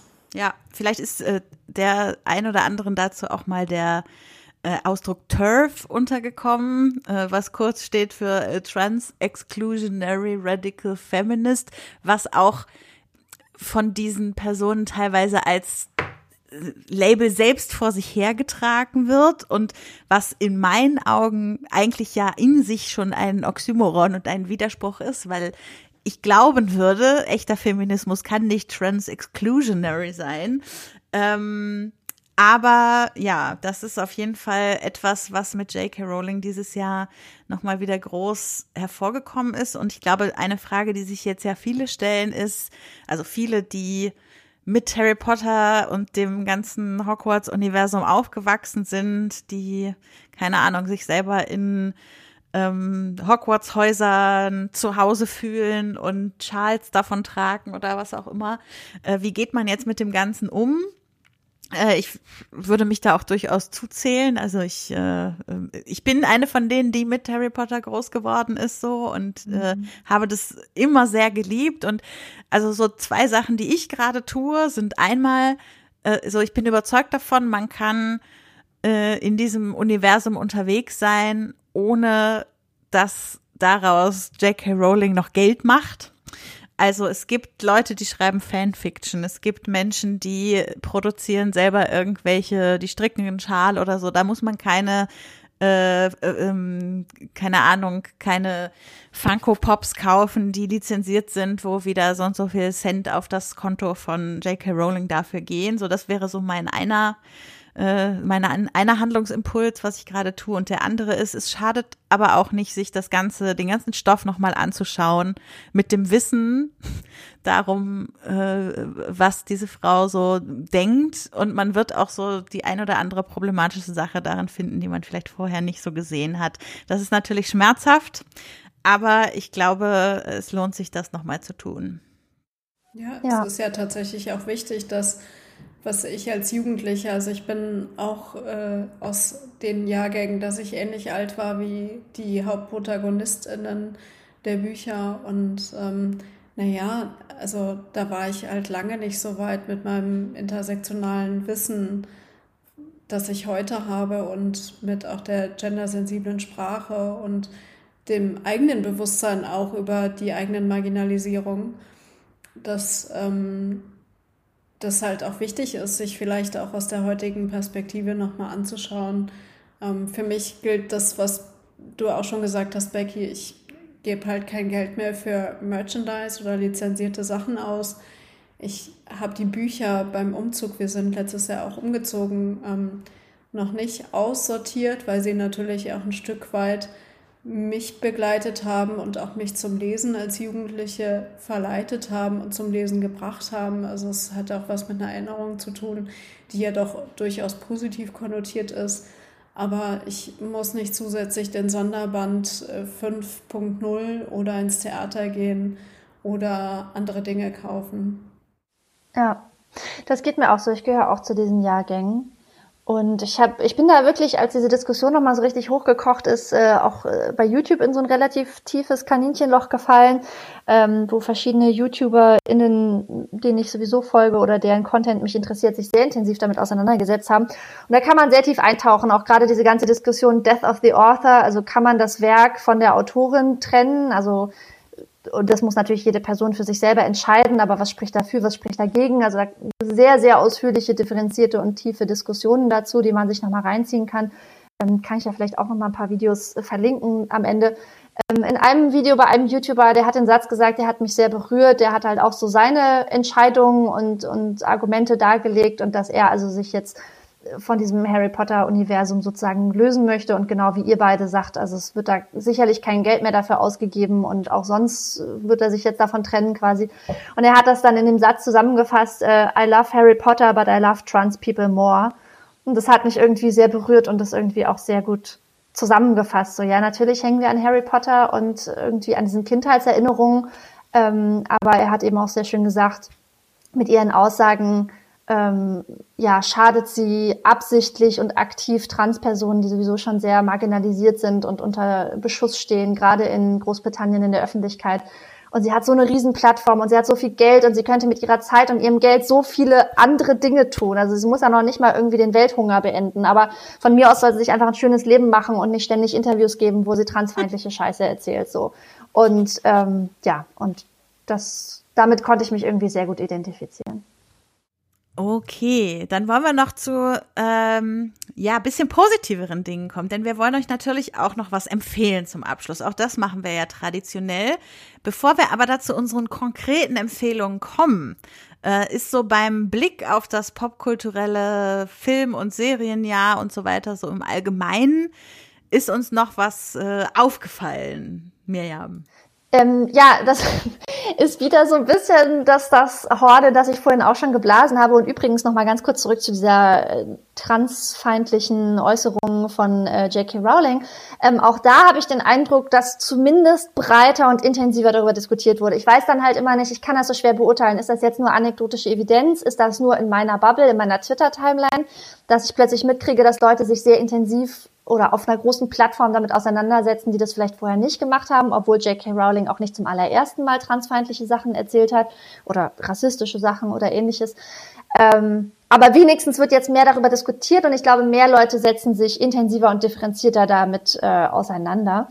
Ähm, und genau, jetzt Filme und Serien allgemein dieses Jahr, ich habe das Gefühl, dass einfach viele Diskussionen ein bisschen differenzierter als früher sind. Also dass jetzt irgendwie so äh, ich sag mal so, die, die feministische Blase nicht mehr damit zufriedengestellt werden kann, dass man irgendeinen Film präsentiert mit einer weiblichen Figur in der Hauptrolle und das war's dann, ähm, sondern so ein Film oder so eine Serie muss halt noch deutlich mehr leisten und liefern und auch in vielerlei anderer Hinsicht ähm, sozusagen Intersektionalität berücksichtigen, äh, ja, und einfach sensibel sein an vielen Punkten.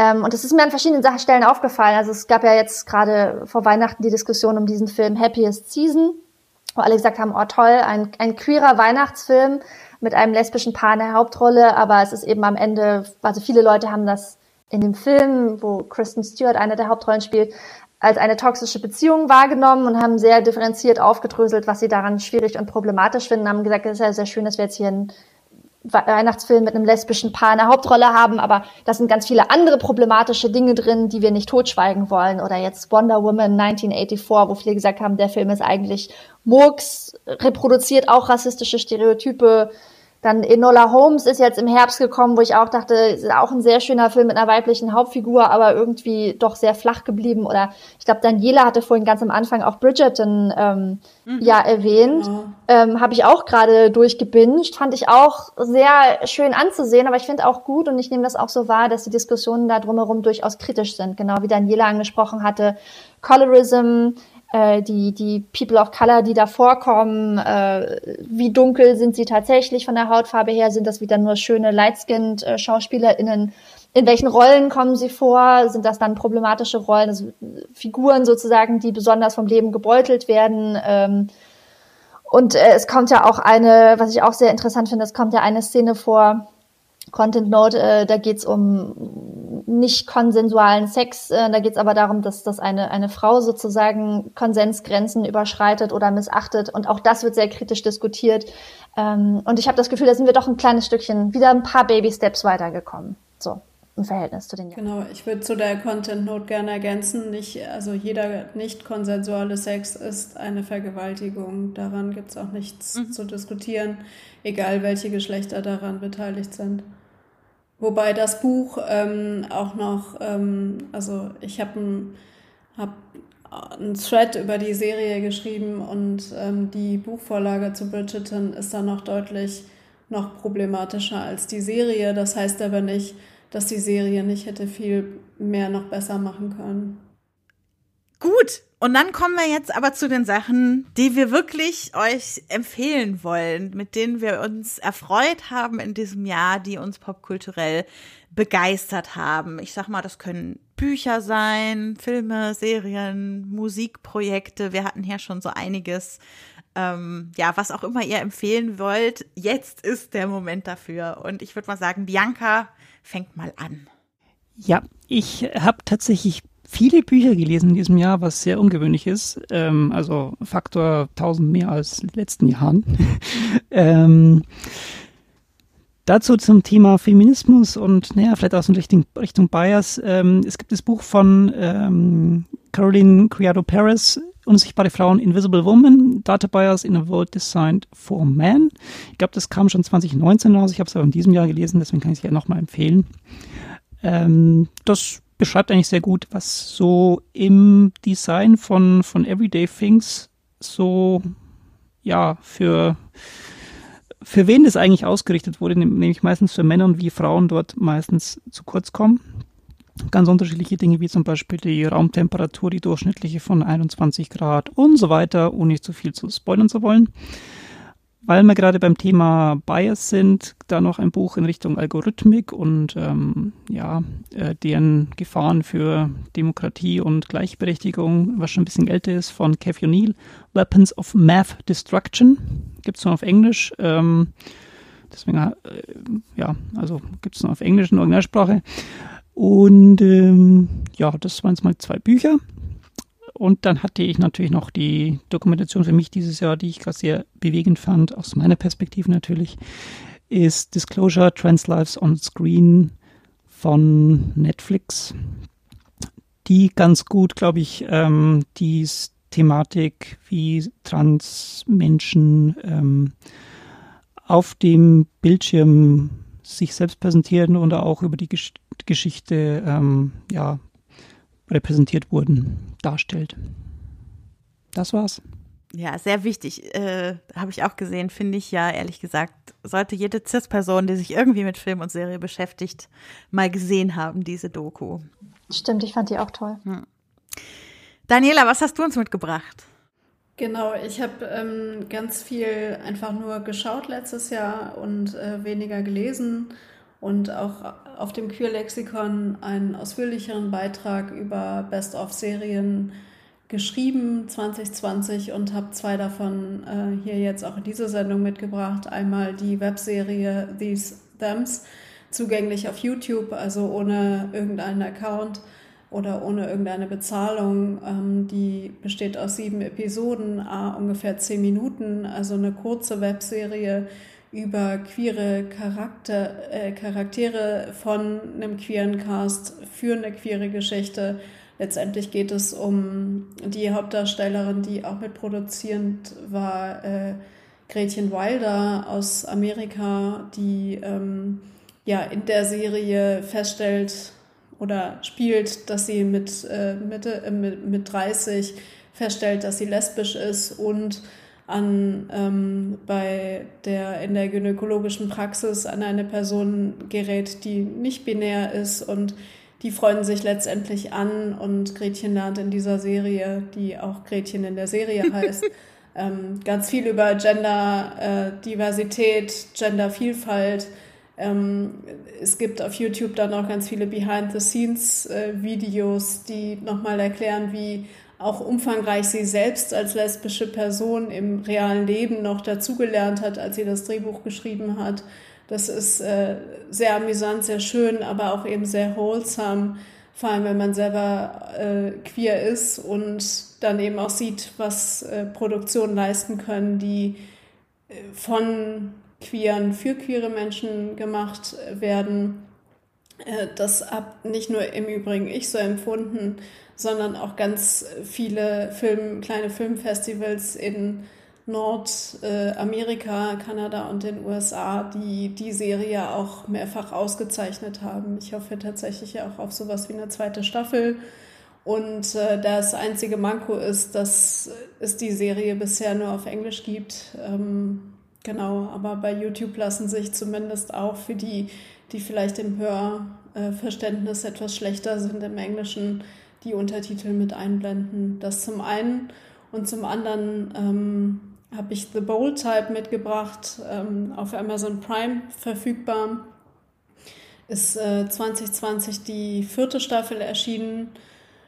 Und da muss ich ehrlich sagen, ich hatte oder wir hatten vor ein paar Jahren mit der Serie angefangen und eher durch Zufall an irgendeinem Abend ähm, gesehen, dass Staffel 3 und 4 äh, inzwischen verfügbar sind haben das dann ja in sehr kurzer Zeit trotz äh, Vollzeitjob durchgebinged bis nachts um zwei teilweise, weil es eine sehr holsame Serie ist, die zwar an Sex and the City erinnert, aber es dann doch eben nicht ist, weil es äh, viele aktuelle Probleme dieser Zeit anspricht. Also es spielt in der Modeindustrie, aber spricht eben Rassismen auch ganz klar an. Es spricht Probleme von Transmenschen an, die auch von Transmenschen gespielt werden.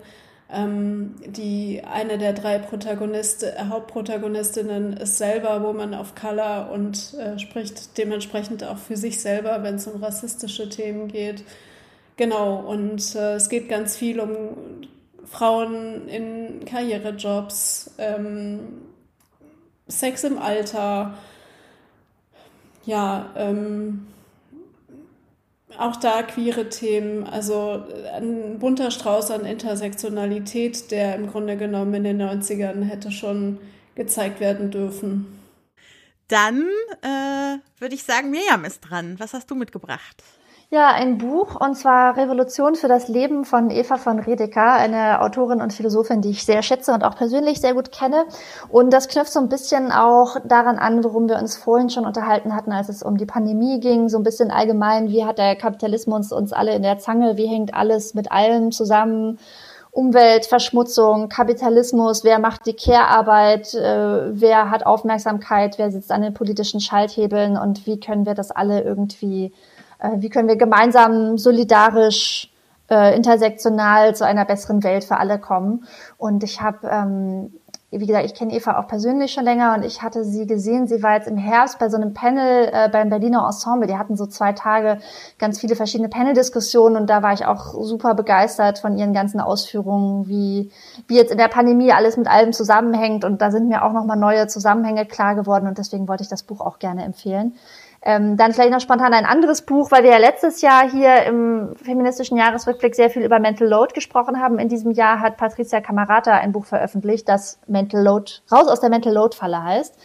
Ähm, und ich habe den Eindruck, dass das auch relativ breit wahrgenommen wurde. Das kann man sehr schnell und einfach äh, weglesen. Und das ist ja dann vielleicht ähm, für alle interessant, die letztes Jahr auch das interessant fanden, was wir zu Mental Load erzählt haben. Und als drittes und letztes noch äh, ein Film, nämlich The Half of It. Ich glaube, der ist auch bei Netflix. Und ich meine, ähm, Becky, dass ihr den auch bei den KulturpessimistInnen ja, besprochen habt. Das ne? stimmt. Genau, und äh, ich fand den sehr schön und ich hatte auch eine Erinnerung, dass Becky ihn auch mochte und der ist ein bisschen queer und es gibt auch Diversity und es ist so eine neue Erzählung von diesem Cyrano de Bergerac, also eine, eine Person schreibt für eine andere Person Liebesbriefe an eine dritte Person und dann aber kompliziertes Liebesdreieck, aber ähm, mit, mit queeren Einschlägen sozusagen und den Film fand ich sehr schön und der hat mich sehr berührt. Und ich muss gestehen, dass ich ansonsten dieses Jahr sehr viel sehr viele Sachen auch konsumiert habe, die nicht anspruchsvoll waren, weil bei mir nicht so, nicht, nicht so viel drin war sozusagen. Es muss ja auch nicht immer anspruchsvoll sein. Also ich finde auch The Half of It hat auch einfach eine der schönsten romantischen Szenen, die ich überhaupt gesehen habe in diesem Jahr. In dem äh, eine Szene im See, äh, wo, wo sie so in Klamotten im See liegen, ist es fantastisch. Mhm. Ja, dann habe ich auch noch Sachen mitgebracht. Natürlich Filme und Serien. Ähm, zwei meiner Filme des Jahres habe ich mitgebracht. Äh, der eine, den habe ich kurz vor Jahresende gesehen. Und zwar ist das äh, The 40-Year-Old Version von Radar Blank. Ist auch äh, auf Netflix äh, verfügbar. Ähm, genau, Radar Blank ist auch die Hauptperson in diesem Film, also ähnlich wie was Daniela vorhin erzählt hat. Wir haben eine Filmschaffende, die sich selbst mit in den Film hineinschreibt, sozusagen, und auch in großen Teilen eine autobiografische Geschichte erzählt. Denn Reda Blank hat viele Jahre ähm, Drehbücher im, oder äh, ähm, Screenplays für Theater geschrieben und ähm, ist selber schwarz und berichtet sozusagen in diesem Film über mehrere Ecken und manchmal auch sehr plakativ davon, wie es ist, eine mittlerweile 40-jährige Frau, schwarze Frau in dieser Branche zu sein, welche Geschichten man erzählen kann, welche nicht, was die Leute gerne von einem hätten, was man erzählt, was sie aus den eigenen Stücken machen, wenn sie dann eben nicht von den RegisseurInnen ähm, umgesetzt werden, die dahinter stecken. Und ganz nebenbei ist Reda Blank auch Rapperin mit dem wunderbaren ähm, Rap-Namen Radamus Prime. Und ähm, auch in diesem Film entdeckt sie nach und nach äh, durch einen Freund, den sie kennenlernt, ihr Fable fürs Rappen. Und ähm, also es geht um irgendwie es geht ganz viel um Kunst und was das so mit Menschen machen kann, aber ist immer ganz stark mit so Diskriminierungsmechanismen verwoben und erzählt unglaublich viel. Und das habe ich auch noch nicht erzählt, es ist ein Schwarz-Weiß-Film, der auch noch dazu unfassbar gut aussieht. Und ähm, es wirklich, also war ein absoluter Überraschungshit für mich, weil ich vorher noch nie was davon gehört hatte und den dann geguckt habe und einfach richtig, richtig geil fand. Und dann mein zweiter Film, den ich äh, empfehle, ist Queen and Slim. Queen and Slim ist einer der Filme, die es noch geschafft haben, im Kino zu laufen dieses Jahr, am Anfang des Jahres. Ähm, und ist ein Film über, ja, rassistische Polizeigewalt in den USA. Und äh, die Ausgangssituation des Films ist, dass ein, äh, ja, junges also Paar kann man gar nicht sagen, zwei Leute, die sich gerade auf Tinder kennengelernt haben und ihr erstes Date hatten, was nicht mal so gut lief, auf dem Rückweg von der Polizei angehalten werden. Der Polizist, ähm, ja, äh, bedroht vor allem den Mann in diesem Paar und ähm, in Notwehr erschießt er dann den Polizisten und die beiden begeben sich auf die Flucht, Flucht durchs Land, weil natürlich der Polizeiapparat TM äh, hinter ihnen her ist. Und was ich an dem Film, also der sieht erstmal auch wieder sehr, sehr gut aus, der Film. Der ist gemacht von Melina Mazukas, die für ganz viele der tollen Beyoncé-Filme und Rihanna-Musikvideos und so weiter auch regietechnisch verantwortlich ist. Und äh, der erzählt einfach sehr hart diese Geschichte, dass da ein Paar ist, mit dem man jetzt eine Bonnie und Clyde Geschichte erzählen könnte, aber in schwarzer Lebensrealität scheitert es einfach, weil du als schwarze Person in dieser Gesellschaft nicht ein lustiger Bandit auf der Flucht sein kannst, so. Und äh, das ist einfach extrem äh, berührend. Also man macht auch einiges mit, während man den Film guckt und äh, kann ich auch nur jedem empfehlen, den zu gucken, auch mit einer äh, mit fantastischen HauptdarstellerInnen. Also beide richtig, richtig gut sehr zu empfehlen. Und dann aber noch was Lockeres zum Schluss. Äh, eine Serie, äh, Gentleman Jack, äh, auch schon am Anfang des Jahres rausgekommen. Eine äh, Kostümserie über Anne Lister, eine Frau, die es tatsächlich gegeben hat, äh, Anfang des 19. Jahrhunderts in England, die so äh, Gutsbesitzerin war. Und diese Serie ist sehr lesbisch. Anne Lister ist sehr lesbisch und ähm, ähm, ja, sie, sie äh, hat dann so eine, ja, am Anfang ist es so ein bisschen eine Affäre, später machen sie eine richtige Beziehung daraus mit einer anderen Frau, die auch Anne heißt und in ihrer Nachbarschaft wohnt und die ganz anders ist als Anne Lister, die einfach super outgoing ist, für alles immer einsteht und äh, die hat auch immer so richtig so, so extrem schicke Anzüge mit so Gehröcken an und ihre Haare so zurückgegelt und Zylinder auf und, Gehstark, steigt ja, ja. aus ihrer Kutsche wie so ein Gutsherr irgendwie und also es ist wirklich ah und das Intro ist auch so geil, das Titellied und also da, da also da habe ich wirklich viele gute Stunden mit verbracht mit dieser Serie Ich auch. und es soll eine zweite Staffel geben. Ich bin begeistert. Großartig. Ich habe das auch gesehen, nachdem meine Schwester mir dieses Jahr ungefähr, ich sag mal, 25 Mal gesagt hat, ich soll diese Serie endlich gucken. Und als ich sie geguckt hatte, fand ich sie auch wirklich den Knaller. Ja. Also es war wirklich, äh, die hatte so einfach so eine Geschwindigkeit und die Musik ist einfach so geil. Und danach geht man auch mit so einem lockeren Schritt. Und äh, wenn ich nicht sowieso schon einen Gehrock im Kleiderschrank gehabt hätte, hätte ich mir spätestens dann einen Ja. äh, gekauft. Ich habe ich hab erstmal Spazierstöcke noch recherchiert, als ich fertig war mit der Serie. also die ist wirklich ganz toll, die Serie. Kann ich auch sehr empfehlen. Und spielt auch mit der vierten Wand. Also auch filmisch ist da so ein bisschen, also wenn Ann Lister einem zuzwinkert, dann, da, dann ist der Tag schön gewesen. Ja, Da ja müsste sehr so cool. Auf jeden Auf jeden Fall. In der Tat. Ah, schön. Ja, dann äh, haben wir es geschafft. Wir sind am Ende unseres langen Dokuments angelangt. Und wenn es einen kleinen Vorteil daraus gibt, dass wir diesen äh, Rückblick hier nicht auf der Bühne des Sendezentrums auf dem Kongress aufgezeichnet haben, dann den, dass wir keine Zeitbegrenzung hatten und über all die Themen, die wir jetzt besprochen haben, äh, auch in der Ausführlichkeit sprechen konnten, die den Themen gebühren. Ähm, was wir euch ja währenddessen schon ein paar Mal versprochen haben, ist, zu, vi- zu allen diesen Themen, die wir trotz allem nur anreißen konnten, werden wir ganz viele Links und andere Sachen zum Weiterlesen, Weitergucken, Weiterhören in die Shownotes packen. Das wird eine ausführliche Liste und wenn ihr dann da ein Thema entdeckt habt, wo ihr denkt, da würdet ihr gerne noch ein bisschen mehr zu wissen, dann äh, werden die Shownotes dieser Sendung auf jeden Fall die Möglichkeit dazu geben. Ich möchte mich auf jeden Fall bei euch dreien bedanken, dass ihr diesem, dieser spontanen Idee gefolgt seid, die Sendung trotz allem dieses Jahr aufzuzeichnen und dass ihr, dass wir diese, ja, mittlerweile fast drei Stunden hier miteinander verbracht haben. Äh, toll, dass ihr dabei wart. Vielen Dank, äh, Daniela, Miriam und Bianca. Gerne. Ja, danke, dass du uns wieder eingeladen hast. Du hast ja auch viel Mühe gemacht, das alles toll vorbereitet und ja, danke auch an alle da draußen, die das verlangen, dass wir das wieder aufnehmen. Es hat mich wirklich auch sehr gerührt. Ich, ich finde es schön, dass Leute sich auch dafür interessieren, was wir in dieser Runde miteinander besprechen. Deswegen auch danke an alle, die zugehört haben. Genau. Ja, vielen Dank an euch und äh, an den schönen Abend und äh, vielen Dank auch äh, dir, Becky, für die spontane Vorbereitung Und und die Initiative, das dann äh, im Grunde genommen schnell umzusetzen. Ich äh, möchte jetzt äh, dann doch vielleicht wieder öfter Podcast. Yay! Sehr gut. Wir wollen das hören.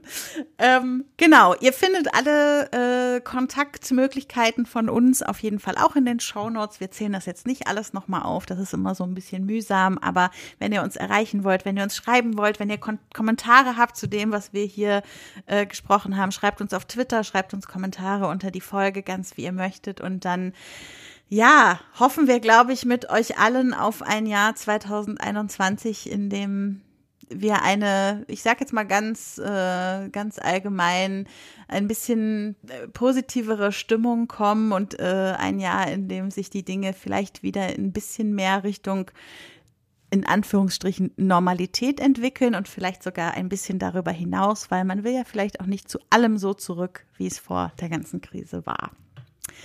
Bis dahin bleibt gesund oder äh, kommt gut durch die Zeit und äh, bis nächstes Jahr. Tschüss. Tschüss. Tschüss. Ciao. Randale!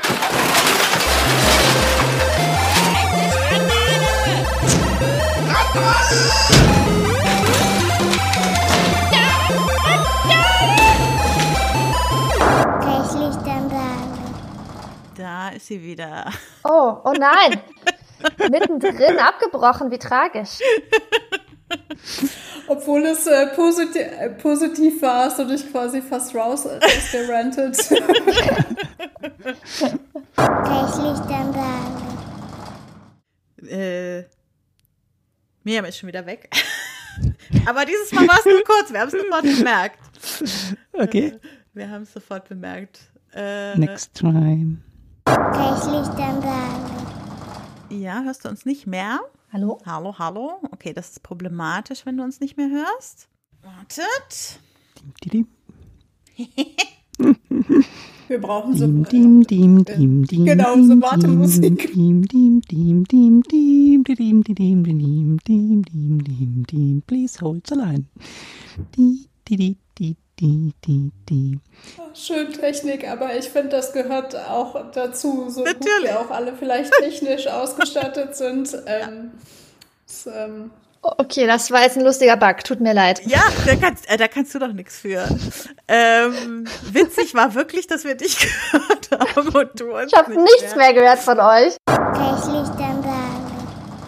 Sekunde, Miriam ist schon wieder raus. Schade. Ja, gut. es wird so zum Running Gag, vielleicht solltest du so eine, so eine Note. Ja, wir machen Outtakes dafür. ah, du kannst uns immer noch nicht hören, das ist schlecht. Warte. Aber das ist auch ein schöner Outtake. Ich kann euch nicht hören. Mal auf. La di da di da da. Unknown Arrow ist immer die besten Fehler. Ah, hi. Kann ich Licht ansagen?